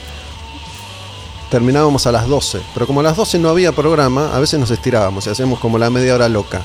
¿no? Entonces ahí como que fumábamos ya a final del día y nos parecía fantástico, gracioso. Y después dije, para, yo no voy a fumar esta vez. Y veía a los otros dos boludos y digo, no, esto, esto es una basura. Que nos parece gracioso Sí, porque estamos sí, drogados, sí, es una basura, no lo hagamos más. Es así. Es así. La verdad, una pérdida de tiempo. Pero bueno, yo descubrí a Helion en, en Cuero Pesado, que fue un- justamente un programa de radio que, que estaba en AM Continental, que duró un par de años, a la noche, no me acuerdo si era a las 10 de la noche, una cosa así, eh, que conducía un, un locutor que se llamaba Daniel Aguilar, que no, no venía del rock ni del heavy metal, pero hizo un muy buen laburo en ese momento y ahí conocí Programón. montones de bandas, montones de Cuero discos. pesado. Cuero Pesado. Qué programa, espectacular, espectacular, un programa bárbaro. Y estaba Lagunas también, que estaba en un programa que iba de las 12 a las 4 de la mañana, terminaba Cuero Pesado y empezaba Lagunas en AM. Y el Heavy escuchaba eso, escuchaba Cuero Pesado, se- o sea, 6 horas de radio escuchaba. Bueno, vos, vos ya eras músico, ya estabas grabando y ya tenías contacto con lo que era la escena de ese momento. Para mí tampoco existía eso. Digo, había empezado a ir a mis primeros showcitos, más que nada cerca de mi casa. Bueno, te he contado mil veces que yo iba a ver muy seguido a Lacrán en, en Olivos, eh, un par de años después. sí, sí. Eh, pero bueno, yo no sabía lo que era un estudio, ni lo que era un backstage, ni lo que era nada. Eh, entonces, en, en esa época en la que ustedes estaban de alguna manera escribiendo los, los primeros capítulos, los Sí, primeros episodios, sí. digo, no, no sé cómo era el detrás de escena eh, de eso. hubo- la primera camada fue B8, Helion, Bloque y después las otras bandas que no llegaron a grabar, pero estaba Thor, estaba la banda de Jardino Punto Rojo de Walter. Bueno, Thor eh, es uno de los pocos grupos que grabó un disco que se llama El Pacto. Ah, el Pacto llegó a grabar, al final lo, lo pudo grabar, es verdad. Eh, después eh, hubo una banda de, de Subotovsky que se llamaba Samson que sacó un disco. Dices, mirá vos, de la, claro, vos Yo tengo, clara. tengo Samson en vinilo, lo tengo. ¿Sabes quién me lo dio? Adivina. Subotovsky. No. Eh, lo hemos mencionado mucho hoy, pero me parece que no al aire. Eh, Samsung. Carlitos Tórtola. Carlitos Tórtola Ah, mira. me regaló en su momento una copia de, de ese disco de Samson en Y Carlos. Torta tenía delay. Y, y él, él eh, tenía algo conmigo así como una venganza, porque fue la única banda que no tocó en, Ha- en Halley, que yo manejaba Halley. Y venía el gordo a traerme el demo todo el tiempo a ver si lo dejaba tocar en Halley. Claro, después se vengó. se vengó. Nunca tocó en Halley. Bueno, Carlos Tórtola fue manager, productor. Yo lo conocí, cuando lo conocí personalmente era manager de Massacre, pero laburó con millones de bandas, Sí, armaba sí. shows, producciones, todo. Digo, Eh, tenía, tenía la típica impronta del productor argentino en- entre chanta y emprendedor, ¿no? Porque también era uno de los únicos que se mandaba a hacer esas No, por cosas. supuesto, porque Eh, era un tipo que generó muchísimo, un generador de, de cosas, ¿no? De, de espectáculo, un generador de espectáculo. Claro. No desarrollador de banda, ¿no? Él no desarrolló ninguna banda, pero sí generaba mucho. Entonces, para el artista era bueno eh, a nivel espectáculo, a nivel manager no, porque no era un- una persona que te desarrollaba. Es más, realmente para mí era como que se generaban muchos conflictos entre los músicos con, Con- con su personalidad. ¿Con Mundi nunca llegaste a, Sí, sí, a trabajar. a laburar con banda, con alguna banda tuya? Sí, por supuesto. Primero que Halley, cuando yo dejo de manejar Halley, entra Mundi. Mundi es Mundi Epifanio, que laburó con Mundi Riff, con. Ataque. No, un tipo también que ha generado cosas no solo acá internacional, inter- sí. No desarrolló bandas, pero sí eh, generó el camino de muchas bandas ya eh, eh, hechas, como pudo haber sido Riff, eh, Violadores, bueno, Alacrán también, en su momento trabajamos mucho, este, después con Rata Blanca, yo me, eh, no- la gira que cuando yo entré con Rata Blanca la hizo él. ¿En No España? no, en España, México, Estados Unidos, Brasil y Perú.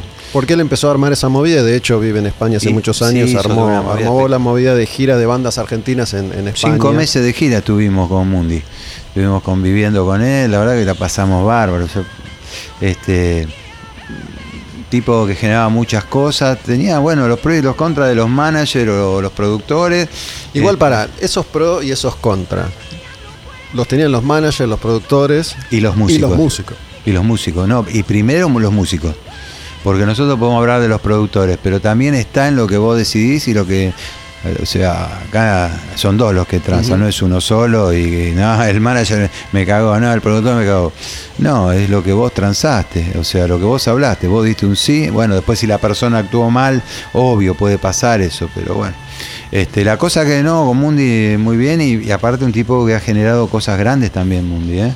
Conciertos muy grandes. Bueno, fue el que metió a, mm, a Lacrane con Bon Jovi, que fue la, la segunda o tercera banda en tocar en un estadio, una banda argentina en tocar en un estadio. Eso fue Mundi. Eh, sí, en realidad fui yo, Hemos hablado de ese show cuando hablamos de Alacrán. porque le hice un gol a, a, a Moya y que estaba viendo el partido y le dijo a Mundi, che, ¿quién es ese pibe que hizo el gol a Moya?" Me acuerdo, me contaste. sí. Este, Moya Greenman, que era O sea, es una verdad, porque si fuese una mentira no te acordás de estas cosas, ¿viste? Este, eh, que tocó Tarsen. eh, tocó Tarsen también, pero Tarsen, Tarsen. porque estaba fuerte, Mu- Mundi lo- estaba, estaba apo- apostó a Tarsen, no a Lacran. Tarsen fue la banda que Michelle y Dani Peyronel armaron con un par de españoles después de, de esa separación de Riff en, los 80. Sí, buena banda, muy buena, aparte de unos músicos de primera, ¿no? Vitico, este, Salvador Domínguez, Gadi, todos músicos de primera.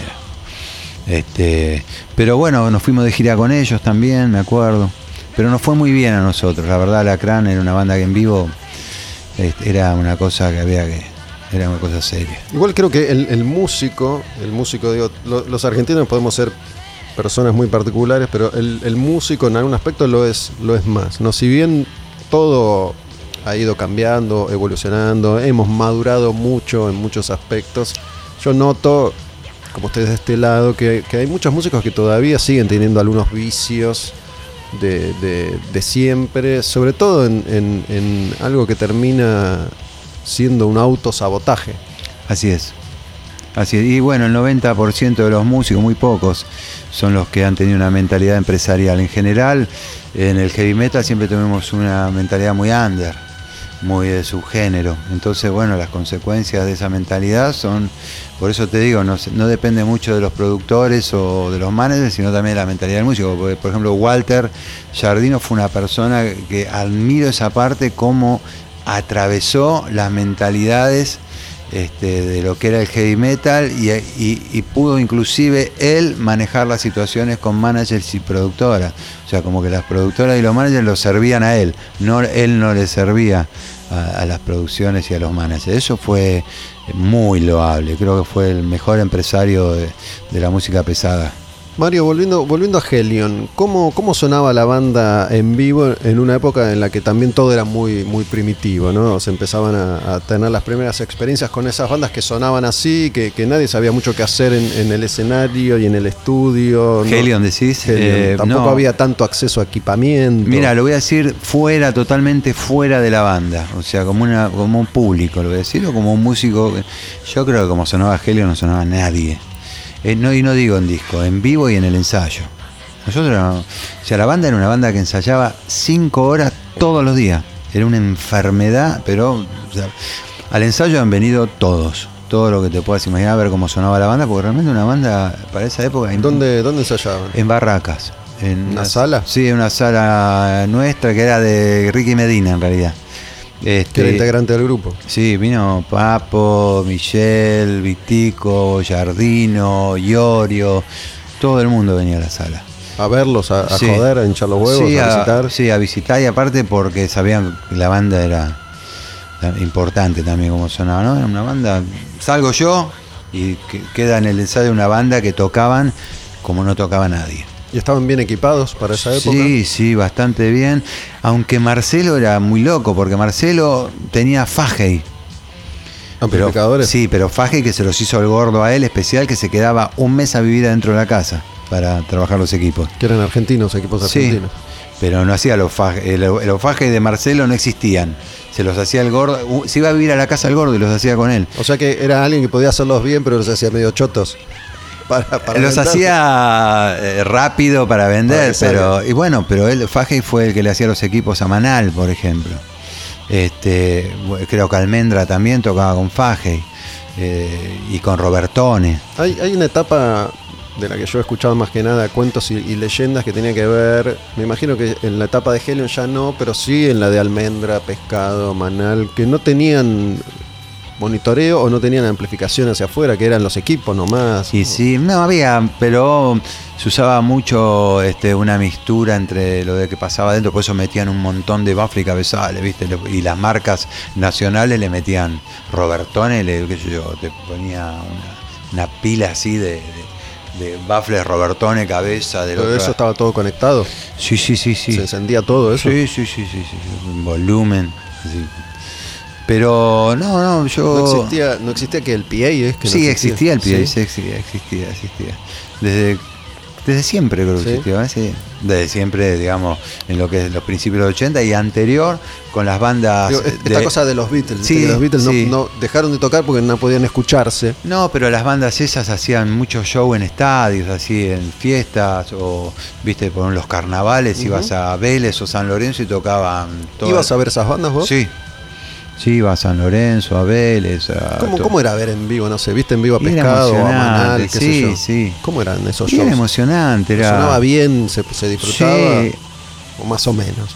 Y el oído de ese momento era muy bueno el oído, pero lo que se llegaba era como que La emoción del, de- sí, del momento. absorbías también, porque era muy entendible la música. No te- la gente tenía muy buena percepción de la música en los 60, los 70.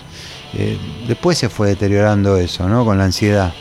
Pero en, esa época los pibes escuchábamos bandas, qué sé yo, por ejemplo me acuerdo de una anécdota que la contaba el otro día con los videoclips, cuando salieron los videoclips.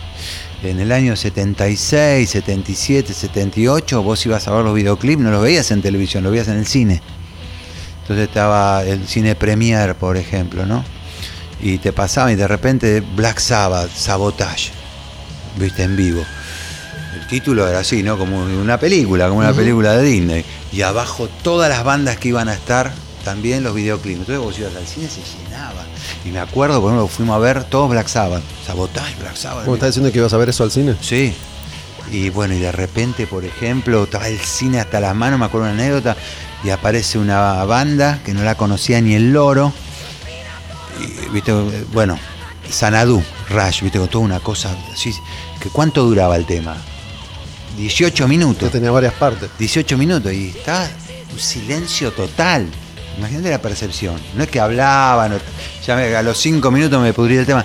Y cuando terminó el tema, se levantó el cine a aplaudir. Y obvio que el otro día fuimos todos a buscar a la cueva, a Raya, a ver qué se trata Raya. Yo me compré Sanadú, me compré, perdón, eh, eh, Five el Chuquín. Adiós a los Reyes, porque no le dimos ni bola a Black Sabbath. Nos romp a todo el mundo quedó alucinado con Rush. Nos levantamos a aplaudir, no parábamos de aplaudir. Otra, otra, gritamos, bueno, pasen otra. Queríamos escuchar Rush. ¿Entendés lo que digo? O sea, lo que pasaba en el. Había una percepción musical que hoy en día no, no está con la ansiedad que hay en el ser humano.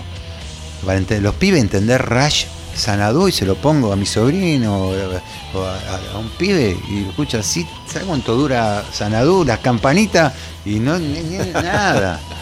Che, escúchame, y un, un show de Helion, digo, las canciones que grabaron eran eran 7, 8 canciones. Son las canciones que existen de Helion, tenían más temas que tocaban en vivo y no llegaron a este disco. Si Marcelo no hablaba tanto, a- a- podríamos haber hecho dos o tres discos, pero era hablar, en los ensayos íbamos y hablaba. La primera parte era toda una introducción y terminar y era. no, Pero hablaba era por muy hablado. muy hablador. muy. Y, ¿Le gustaba hablar o, o- y era o te adoctrinaba? era- Te quería adoctrinar. Por eso, la parte buena que era un tipo que, un guitarrista espectacular, un guitarrista espectacular. Creo que para esa época no existía un guitarrista era muy, muy, eh, muy inglés. ¿no? Podías entrar, así entraba en cualquier banda grande inglesa, lo ponías a Marcelo y estaba todo bien. Este, pero bueno, eh, tenía mucha inseguridad, nosotros éramos también muy maduros todos, entonces bueno, no supimos manejar la carrera ni el éxito, porque Helion fue muy fuerte, fue la primera banda en Argentina con cartel color en la calle. No existía el cartel color, ¿no? Helion fue la primera. ¿Cartel color? ¿A Sí. qué te refieres? El cartel color de, de publicidad. Cartel color, la, la primera Ah, vía pública. El, vía pública, el primer cartel fue de Helion, que encima yo me quería morir, porque encima salió las estrellas del heavy metal. Y fuimos y dijo, Marcelo, que él manejaba todo con la. Ah. Nos van a matar, ¿cómo las estrellas del heavy metal? ¿Qué tiene? Los dioses del heavy metal, te había que haber dicho. me quería morir yo. Estaba muy van a. Estaba, pero por ese lado muy confiado, pero era muy inseguro también, porque necesitaba decir quiénes éramos todo el tiempo. ¿Viste? No no alcanzaba con la música. ¿El nombre es por Judas, Helion? Sí, sí, ese lo, lo puse yo el nombre porque yo estaba alucinado con Screaming for Vengeance y Zuni, entre los dos. Porque escuchamos Screaming for Vengeance y ese fue un disco tremendo. Sí, algo que no mencionamos todavía, yo lo, lo comenté antes que vos llegaras, es eh, el arte de tapa que, que es emblemático. ¿no? Ese nos mataron. Es un. ¿Quién hizo ese dibujo, te acordás? Lo que pasa es que Helion fue muy particular, era una productora que venía de la música eh, disco, viste, Gapul. Entonces era todo música disco, entonces para ellos era todo así. Entonces nosotros, eh, estaba Carlos Honorato, que era nuestro productor. Carlito, ¿cu- eh, ¿cuándo hacemos el diseño? No, ya está el diseño. ¿Cómo ya está? Sí, ya lo hicieron. Carlito, ¿cu- ¿cuándo mezclamos el disco? No, ya lo mezclamos. ¿Quién lo mezcló? Mosquito, no.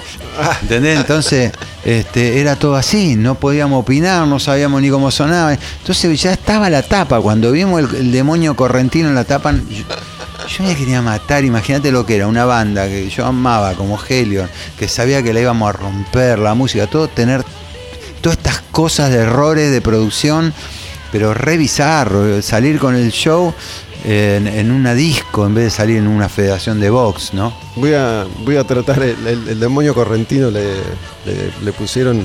¿Es, ¿Es un dibujo que se hizo o es un dibujo que encontraron y lo usaron? Lo había Esto hecho. lo tiene que haber hecho alguien. Sí, lo había hecho un fan. Entonces, bueno, se ve que el papel, capaz que lo llevó Marcelo y dijo, "Mirá, algo así, no sé qué pasó. La cosa que apareció el demonio correntino en la tapa y eh, fue muy fuerte, con pata de- así de, de coso, pata de, de, de oro, qué sé yo. Sí, tienen como, como unas patas de pájaro con unas garras larguísimas, cola, cola de demonio, alas de murciélago. La cara era, La cara. no sé, tránsito Parece un- Comaró, no sé. Parece un poco a Quasimodo, ¿no? Claro. Tiene como los ojos revirados, la lengua salida, unos cuernos y hay, y hay eh, el, el logo de la banda extendido desde ala a Que el logo ala. estaba bueno, el El logo. logo estaba bien y hay una espada atravesando el logo y atravesando al bicho también. Viste, la idea estaba buena. Y es una especie de explosión, ¿no? Sale, sale como de una de- cosa de metálica. algo metálico con, con fuego, parece ser fuego. Pero bueno, en esa época yo me acuerdo que me pareció divertida la tapa. Y Sí. hubo muchos artes de tapa de discos ridículos como el, como el de tu disco. No, la máquina de cortar pas- pasto de, de bloque también era grave. ¿eh? Claro, que una especie de, de máquina, de máquina de cortar pasto. Un dibujito. No, las de B8 estaban buenas, estaban buenas. Te identificaba mucho al Y menos. la de 8, la primera es, es emblemática. Sí, ¿no? El logo y emblemática, listo. emblemática, el logo, pero estaba buenísimo. Estaba bueno, estaba bueno. Este, Ya la, la segunda con, con el, el pic, el, el, el as de pic ese y, y la foto de ellos, no sé si está tan buena, pero bueno. Empezamos a ensayar juntos eh, con, con ¿Con B8? B8. Sí, ensayamos los dos en la misma sala, había buena onda también. Este, tengo anécdotas muy cómicas, bueno, eh, pero muy bueno fue esa época. Este, ensayamos en la misma sala, terminábamos nosotros y. O no, terminaba B8 y veníamos atrás nosotros, había que desar- desarmaban él. Y odio con el bajo así en una funda, un bajo flecha en una funda de jean. Este, nada, no- La de Shin. Sí. Este, bueno, eh, cosas así, civiles. este pedal no anda, ¿viste? agarrando y tirándole vino a los pedales para que anden, ¿viste? Todas cosas. Buena, buena técnica, ¿no? Para que El bajo, el bajo, agarré el bajo de Iorio así en un momento y después a tocar y, y acá se trasteaba todo mal. ¿eh? Che, Ricardo, pero acá no suena. Yo igual ahí no lo uso. Eso es verdad. Yo igual ahí no lo uso, me dijo. Este, no, bueno, fue unos lindos comienzos. ¿Cuál, ¿Te acordás cuál fue el último show de, de Helion? Em, el último. Porque a, a la cranca En- arranca 84. En Lugano, en Lugano creo que fue el último. En Lugano, un showzazo, estuvo muy bueno. Sí, en, en- en Villa Lugano en un club.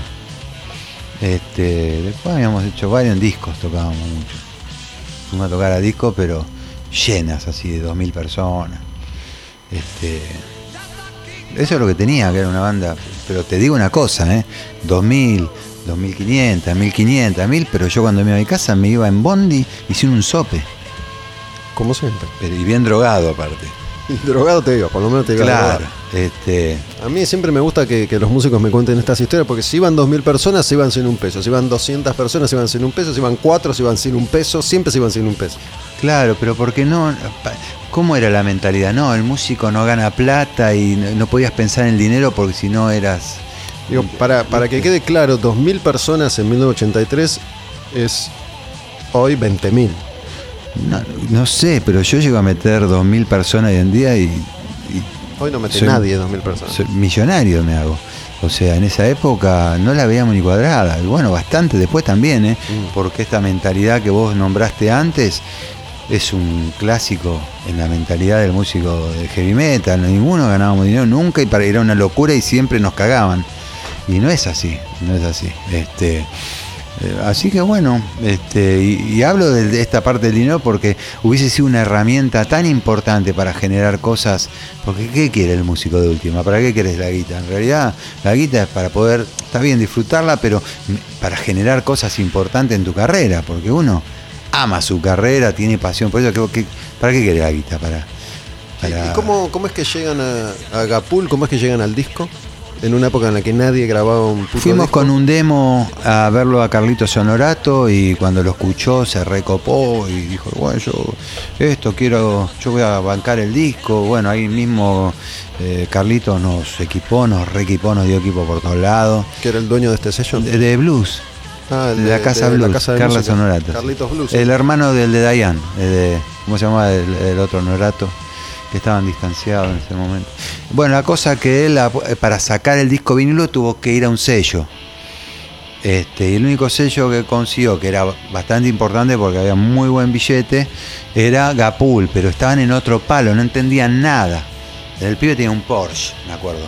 Pero Y- que sacaban Y me llevaban, un Por- me llevaban un Porsche al show y me volvían, me volvían el 15 yo, ¿viste? O sea, Eh, no, no se quedaba hasta el final. No, una vez que terminó. Se llevaba tu plata y se iba. Y pienso que sí, porque la verdad que este. ¿Y dónde lo grabaron el disco? Eh, en el estudio de Sandro, en, en Banfield. Eh, Mosquito era el técnico. Y la consola que había ahí, hoy en día de salir un millón y medio de dólares. Y la reverb que había. Pero no había ¿Lo criterio. vieron a Sandro? No, a la mamá de Sandro. A la mamá. Por la ventana la vi a la señora que estaba sentada ahí en la, el borde de la pileta. Con, estaba en silla de ruedas ya en esa época. No, a Sandro no lo llegué a ver. Eh, Mosquito, bueno, era el técnico de los discos de él. De Sandro. Sí. No, la voz suena bien. Es Eh, el que grabó, el técnico que grabó el disco de Helion. Sí, y lo mezcló. Hubiese estado bueno que esté la banda porque íbamos a sonar mejor. ¿Viste alguna vez las, las cintas de esa eh, grabación? Sí, si las vi a una persona que hizo el corte y la llevaba, ahí como era que se llamaba el estudio, la llevaba, iba volando la cinta atrás, se desenrolló y la llevaba todo así, y la cinta volando así, tocando el piso. la cinta de, de un cuarto, ¿no? Terminado ya el máster. Y atrás Marcelo así, "Eh, escúcheme.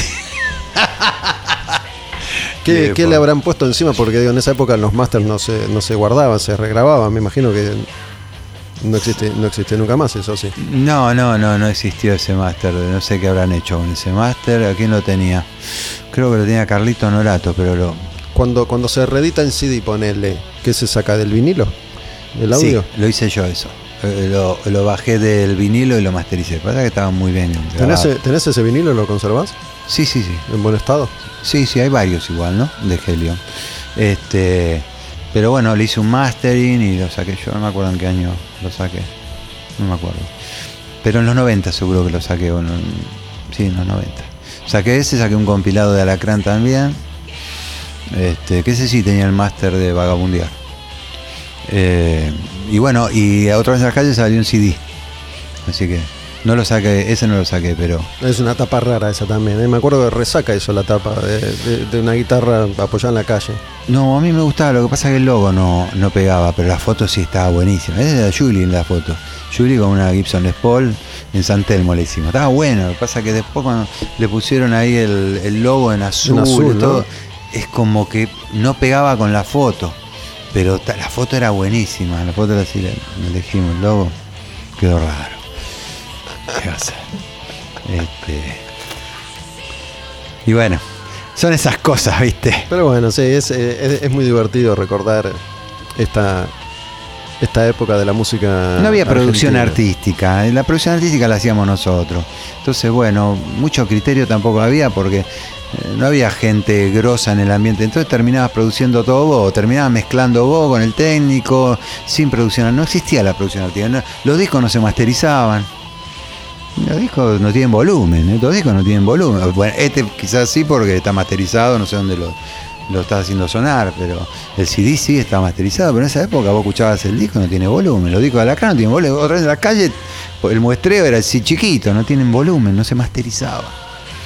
No existía el mastering, no existía la producción artística. Así que la inventamos todos nosotros. La inventamos todos nosotros porque no, no había, creo que. Este, inclusive, bueno, toda la parte de mercado, de shows y eso. No había mucha imaginación y mucha creatividad. No había. No, en la- lo que era producción, no. Producción, productor artístico, no, no había. En el pop sí. En el pop sí, pero bueno. Este. Pero bueno, el, el pop nos envidiaba.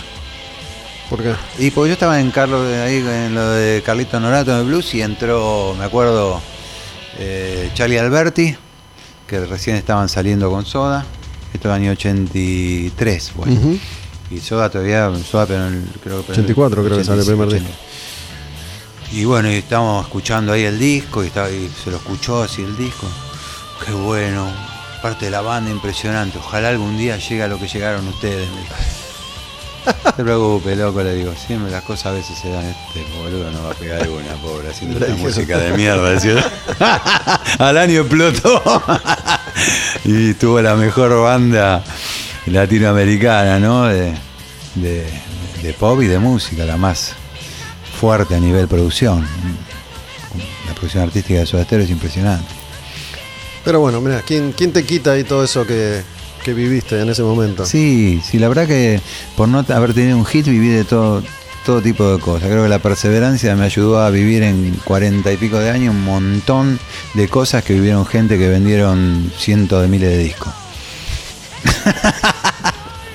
me faltó el hit, pero me sobró perseverancia. Bueno, grabate, grabate una versión tuya de Mujer Amante, que te encanta cantar Mujer Amante. No, es, mirá que lo he cantado, ¿eh? Lo he cantado y No, me este, acuerdo la, la otra vez que hablamos que, que te costaba cantar Mujer Amante, me, me dijiste. Porque no, por ahí no es una letra muy particular es no para mí. Pero mira, la otra vez fui, como estuve con una banda y lo canté y ya con una mentalidad más madura pude manejarlo mejor. Este, y lo canté bastante bien. Dije, mira qué bien que lo canté. No, no lo había cantado así en su momento. Este, y, pero bueno, Nunca. ha- nunca- había hit en, en Helion, en Alacrán. Alacrán tiene unos hitazos. Sí. No, no, no se transformaron en hits populares, pero unos hitazos. Inclusive me acuerdo eh, cuando le llevé el disco a Mario Pergolini, cuando terminó eh, Luces de la Gran Ciudad, dijo, wow, este va a ser un hit. El problema que teníamos nosotros que no duraban, eh, nosotros, yo y, y- y quizás mis compañeros, y principalmente yo porque yo era lideraba, no teníamos una mentalidad muy buena, como vos dijiste, bien dijiste lo de auto boicot, ¿viste? Sí, cuando, cuando hablamos de, de los cantantes y, y de cómo vos cantabas en esa época, ¿vos crees que si, si hoy te pones a cantar esas canciones, podrías cantarlas como, como en ese momento las imaginabas y no podías. ¿Las de Helion? Sí. Es que salí a cantar Helion y me encantó como lo cante Helion. Pero te iba a decir, nunca. A, a mí es un, es un truco que no me simpatiza mucho porque para mí esta es una postal de esa época. Pero muchos artistas deciden regrabar sus discos o sus No, canciones. no, no, eso no lo grabaría yo. Nunca lo harías. No porque las letras no me identifican.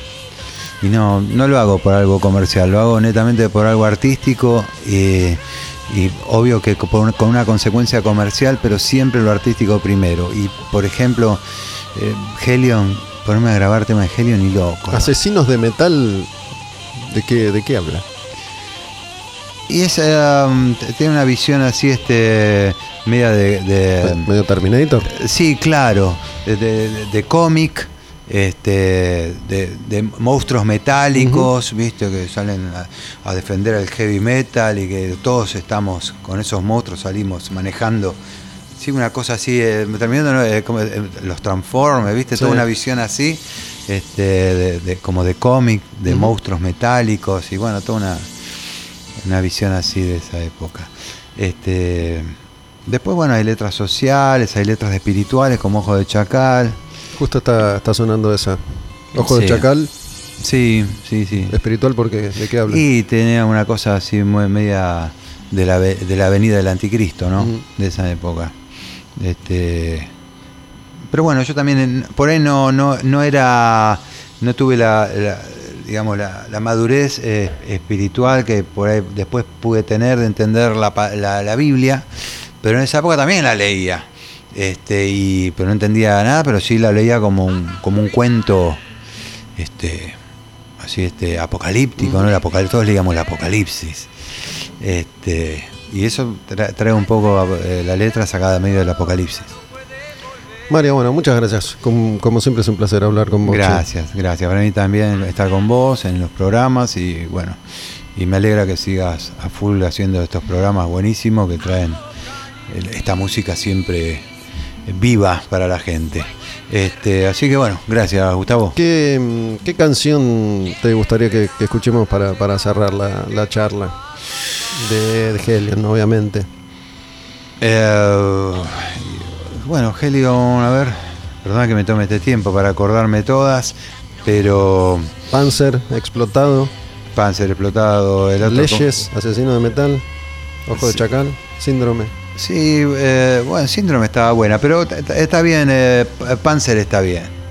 Vamos con Panzer, que Panzer. Además ahí temazo. Marcel- Marcelo Michel puede meter su solo de 15 A- Aparte podemos escuchar a Marcelo lo que era, que era fabuloso. Igual era un personaje a ese nivel, pero era fabuloso como guitarrista. Se le permitía tocar 10 minutos de solo. Al comienzo. Al O comienzo. sea que hace poco estuve viendo videos de ACDC de la gira de Flick of the Switch.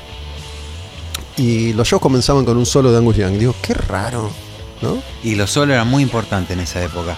Muy importantes. Era, era, aparecía Angus solo y era un- una, una intro solo cortita de 3, 4 minutos, pero me parecía un comienzo raro de, de- de show. Sí, y los solos eran como.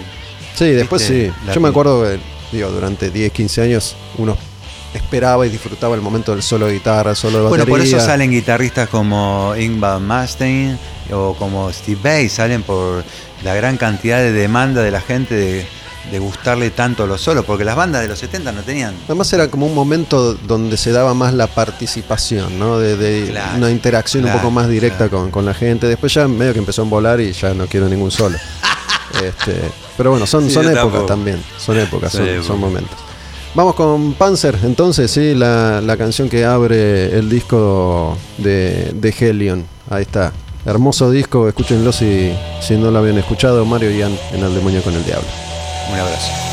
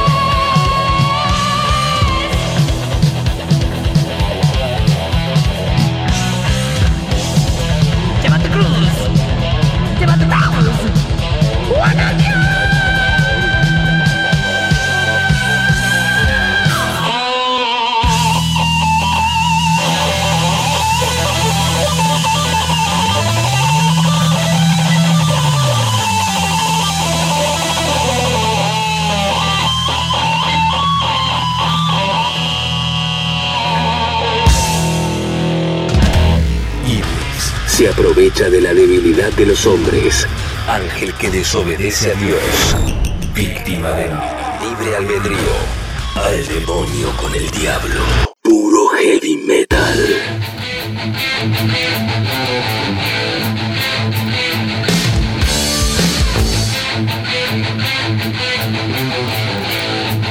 Les había dicho que este iba a ser un programa bien ochentoso.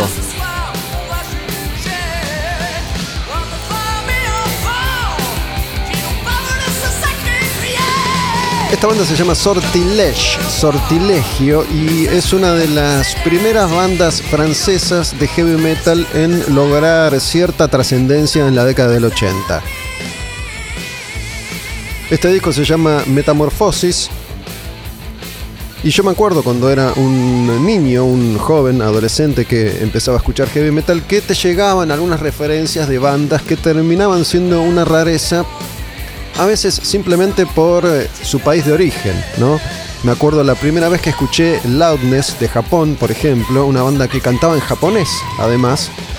Recién empezaron a cantar en inglés cuando hicieron el intento por cautivar al mercado internacional y al mercado norteamericano particularmente. Loudness era una banda interesantísima. Vamos a hacer algo con Loudness próximamente en Al Demonio con el Diablo.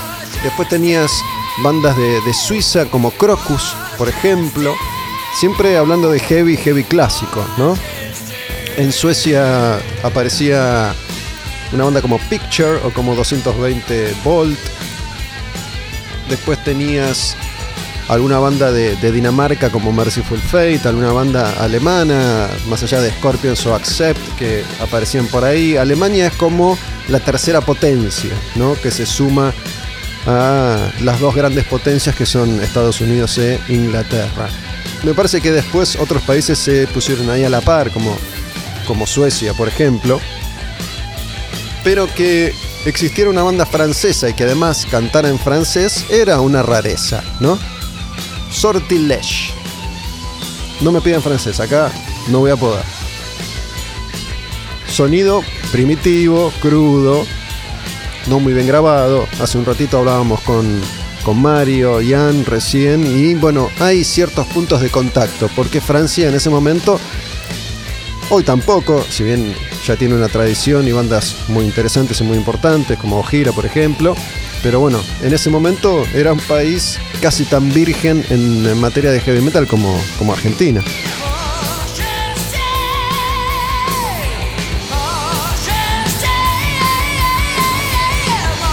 Este es el nombre de la canción, Majesté. Esta otra canción es la que le da título, Metamorfosis, no sé cómo se pronunciará en francés, y también Sortilege es un grupo que después graba versiones en inglés de sus temas, tratando de ingresar a otros mercados y fracasando, por supuesto.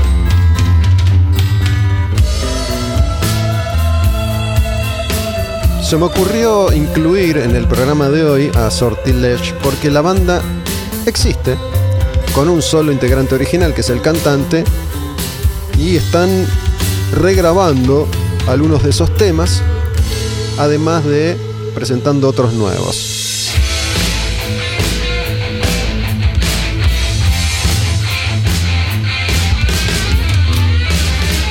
Mira, sin ir más lejos, esto perfectamente podría ser una canción de Kamikaze, pensando en Gómez Jafal que estuvo acá hace poco.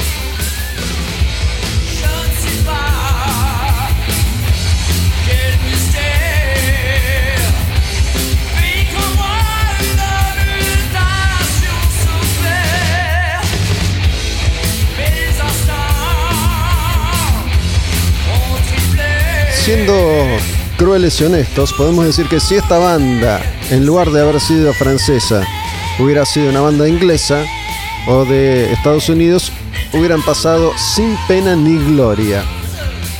Lo más curioso que tiene el grupo es que es una banda de heavy metal francés y que canta en francés.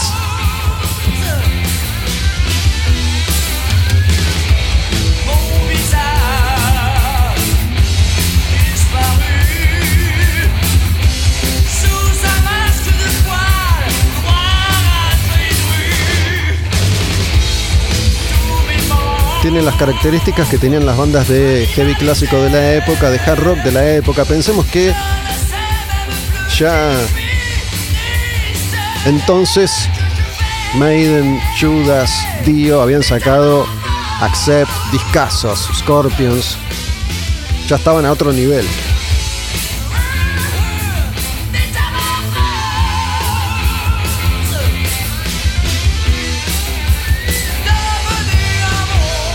Vamos a escuchar una canción completa que es eh, la canción más conocida, la canción clásica que regrabaron hace poquito, pero bueno, vamos a ir con la versión original de ese disco de Sortilege antes de presentar a la última banda francesa. Son dos las bandas francesas importantes de esa época. Este es el clásico.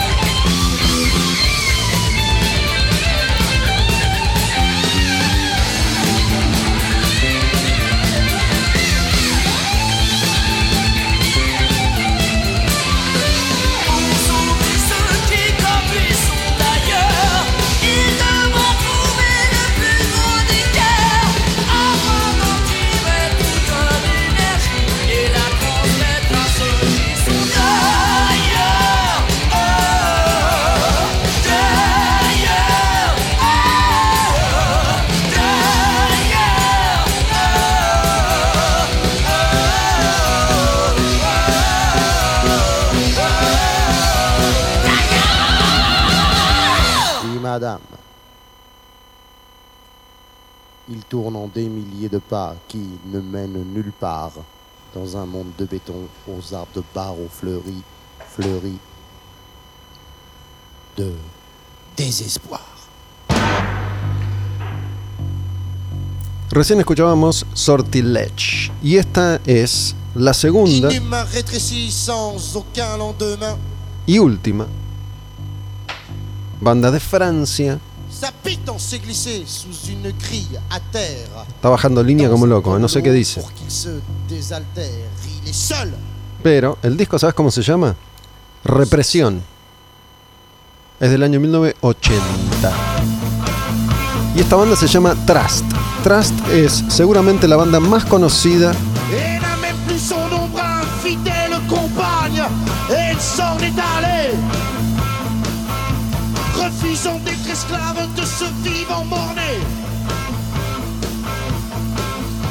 La banda más conocida de las bandas francesas de la época, Trust, es además un grupo conocido por otras dos razones y circunstancias. Por un lado, en Trust tocaba la batería Nico McBrain antes de irse a Iron Maiden.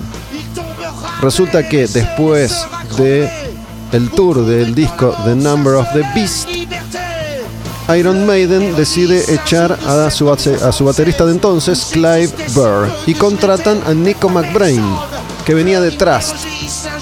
Y esas vueltas de la vida, Clive Burr de Maiden va a tocar un tiempito a Trust. Como que hicieron un enroque ahí de bateristas. Por eso Trust en su momento fue un nombre que empezó a sonar. Estamos hablando de una época en la que todo estaba por inventarse también en Francia. Elegí este disco porque es el disco que tiene la canción clave, que es la canción con la que vamos a cerrar el programa de hoy. Al demonio con el diablo, saben que estrenamos cada show los domingos a las 10 de la noche en la plataforma Taberna Odin Live. Esos contenidos después se suben a Spotify y ahí están disponibles para que los escuches cuando quieras. Tenés también todos los contenidos que te mencioné hace un rato largo ya en el canal de YouTube de la Taberna con Charlie Show de Avernal, de Nico Berciartúa, Sergio Che y el último con el eh, Tano Marchielo. Otra de las canciones de ese disco, Represión del año 1980, esto era heavy metal francés, con una banda que tenía una impronta medio punky también y bajada de línea.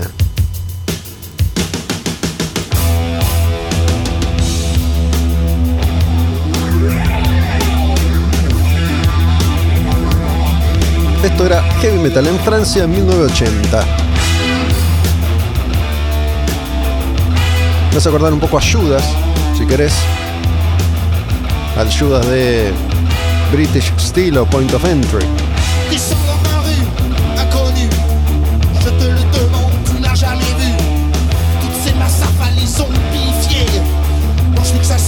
Y lo de Francia en ese momento era una curiosidad porque de todos los países europeos que presentaban bandas de heavy metal que tuvieron cierta trascendencia internacional, la única que cantaba en su idioma de origen era la banda de Francia.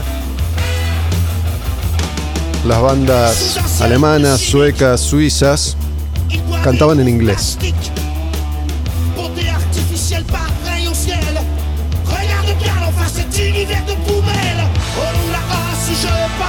Pero hay otra característica, otro dato de color por el que Trust es un grupo o un nombre que tal vez hayas escuchado, tal vez te haya resonado alguna vez, depende de tu edad también, ¿no? No solo porque Nico McBrain tocó la batería en Trust, sino porque Trust tiene una canción que se llama Antisocial.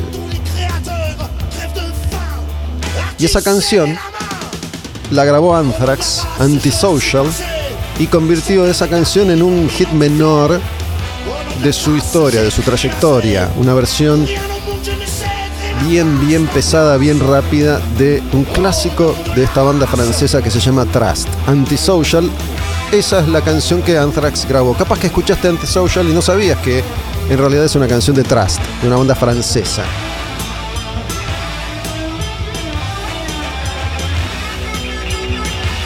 Reitero entonces lo que decía en un comienzo, en este nuevo Al Demonio con el Diablo, como a la gente le gustan mucho las historias de bandas tal vez no tan difundidas y conocidas, hoy casi que armamos un programa dedicado de lleno a ese enfoque No, incluso con el invitado Mario Ian hablando de Helion, que es una de las primeras bandas de heavy metal de la Argentina, una de las únicas bandas que llegaron a grabar un disco en 1983 con B8 y con bloque. No prometo nada, porque capaz que me olvido o capaz que después me dan ganas de hacer otra cosa, pero tal vez que en el próximo El Demonio con el Diablo podemos escuchar bloque y podemos escuchar Loudness de Japón. Hablamos un ratito de Cuero Pesado, un programa de radio, el primer programa de radio, el primer programa heavy de radio heavy, un programa de heavy metal que hubo en Argentina que se llamaba Cuero Pesado. Entonces, y yo ahí escuché Loudness de Japón. Y la primera vez que escuché Loudness no lo podía creer, no entendía que había una banda japonesa que sonaba así, que además cantaba en japonés.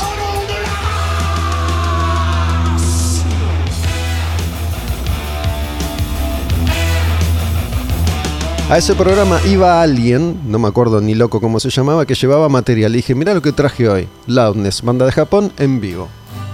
Esta es la canción Antisocial, versión original de Trust. Con esta canción nos estamos yendo, nos vamos, nos despedimos. Hasta la próxima. Gracias por estar ahí. Redes sociales Olmedo Gus, Tabernodin Live, Tabernodin. Antisocial. ¿Te suena ahí? La versión de Anthrax es un poquitito más heavy, pero esta es la original y eso no se lo puede quitar nadie a Trust. Represión se llama el disco. Me cuentan qué onda si les gustó esto de viajar un poco más al pasado con nombres eh, no tan reconocidos. Cerrando un nuevo Al Demonio con el Diablo, todos los contenidos disponibles en Spotify, con un clásico de Trust Antisocial. Es medio pancoso también el sonido de Trust. Una cosa medio violadores después del primer disco, ¿o no? A ver. Tu passes toute ta vie pour payer ta pire tombale. Tu masques ton visage en lisant ton journal. Tu marches tel un robot dans les couloirs du métro. Les gens ne te touchent pas pour faire le premier pas. Tu voudrais dialoguer sans renvoyer la balle. Impossible d'avancer sans ton gilet pare-balles. Tu voudrais donner des yeux à la justice. Impossible de violer cette femme pleine de vices. Antisocial, tu perds ton sang-froid. Repense à toutes ces années de service. Antisocial, bientôt les années de sévices. Enfin le temps perdu qu'on ne rattrape plus. Écraser des gens est devenu ton passe-temps. En les éclaboussant tu deviens gênant ton désespoir, il reste un peu d'espoir. Celui de voir les gens s'emparer moins bâtard. Mais cesse de faire le point, serre plutôt les poings. Bouge de ta retraite, ta conduite est trop parfaite. Relève la gueule, je suis là, t'es pas seul. Ceux qui hier t'enviaient aujourd'hui te jugeraient Antisocial, tu perds ton sang-froid. Repense à toutes ces années de service Antisocial, bientôt les années de sévices. Enfin le temps perdu qu'on ne rattrape plus. Qu'on ne rattrape plus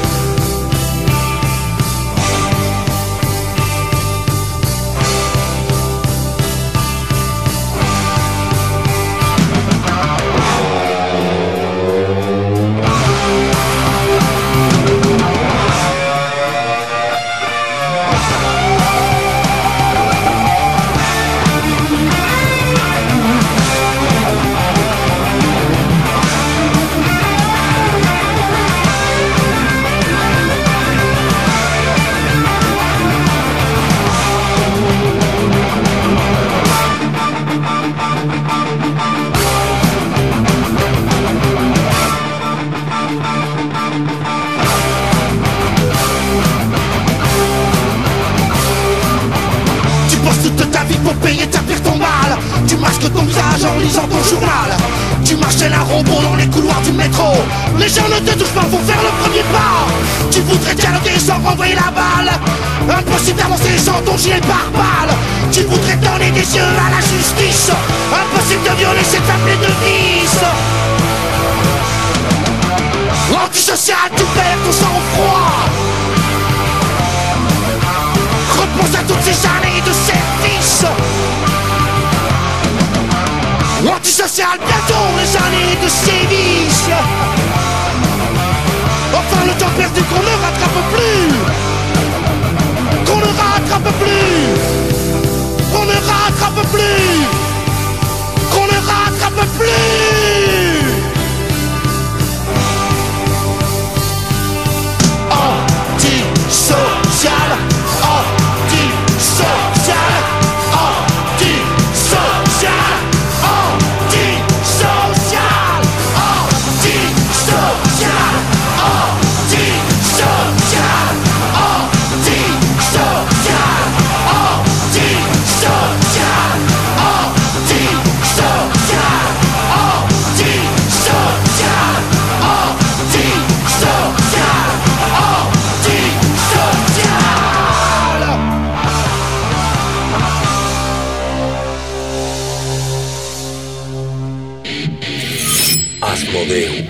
Belial, Baphomet, Azazel, Bastema, Lilith, Mefistófeles, Príncipe de la Oscuridad, Bestia, Cruel, Tirano, Fuente de toda maldad. Al demonio con el diablo, puro heavy metal.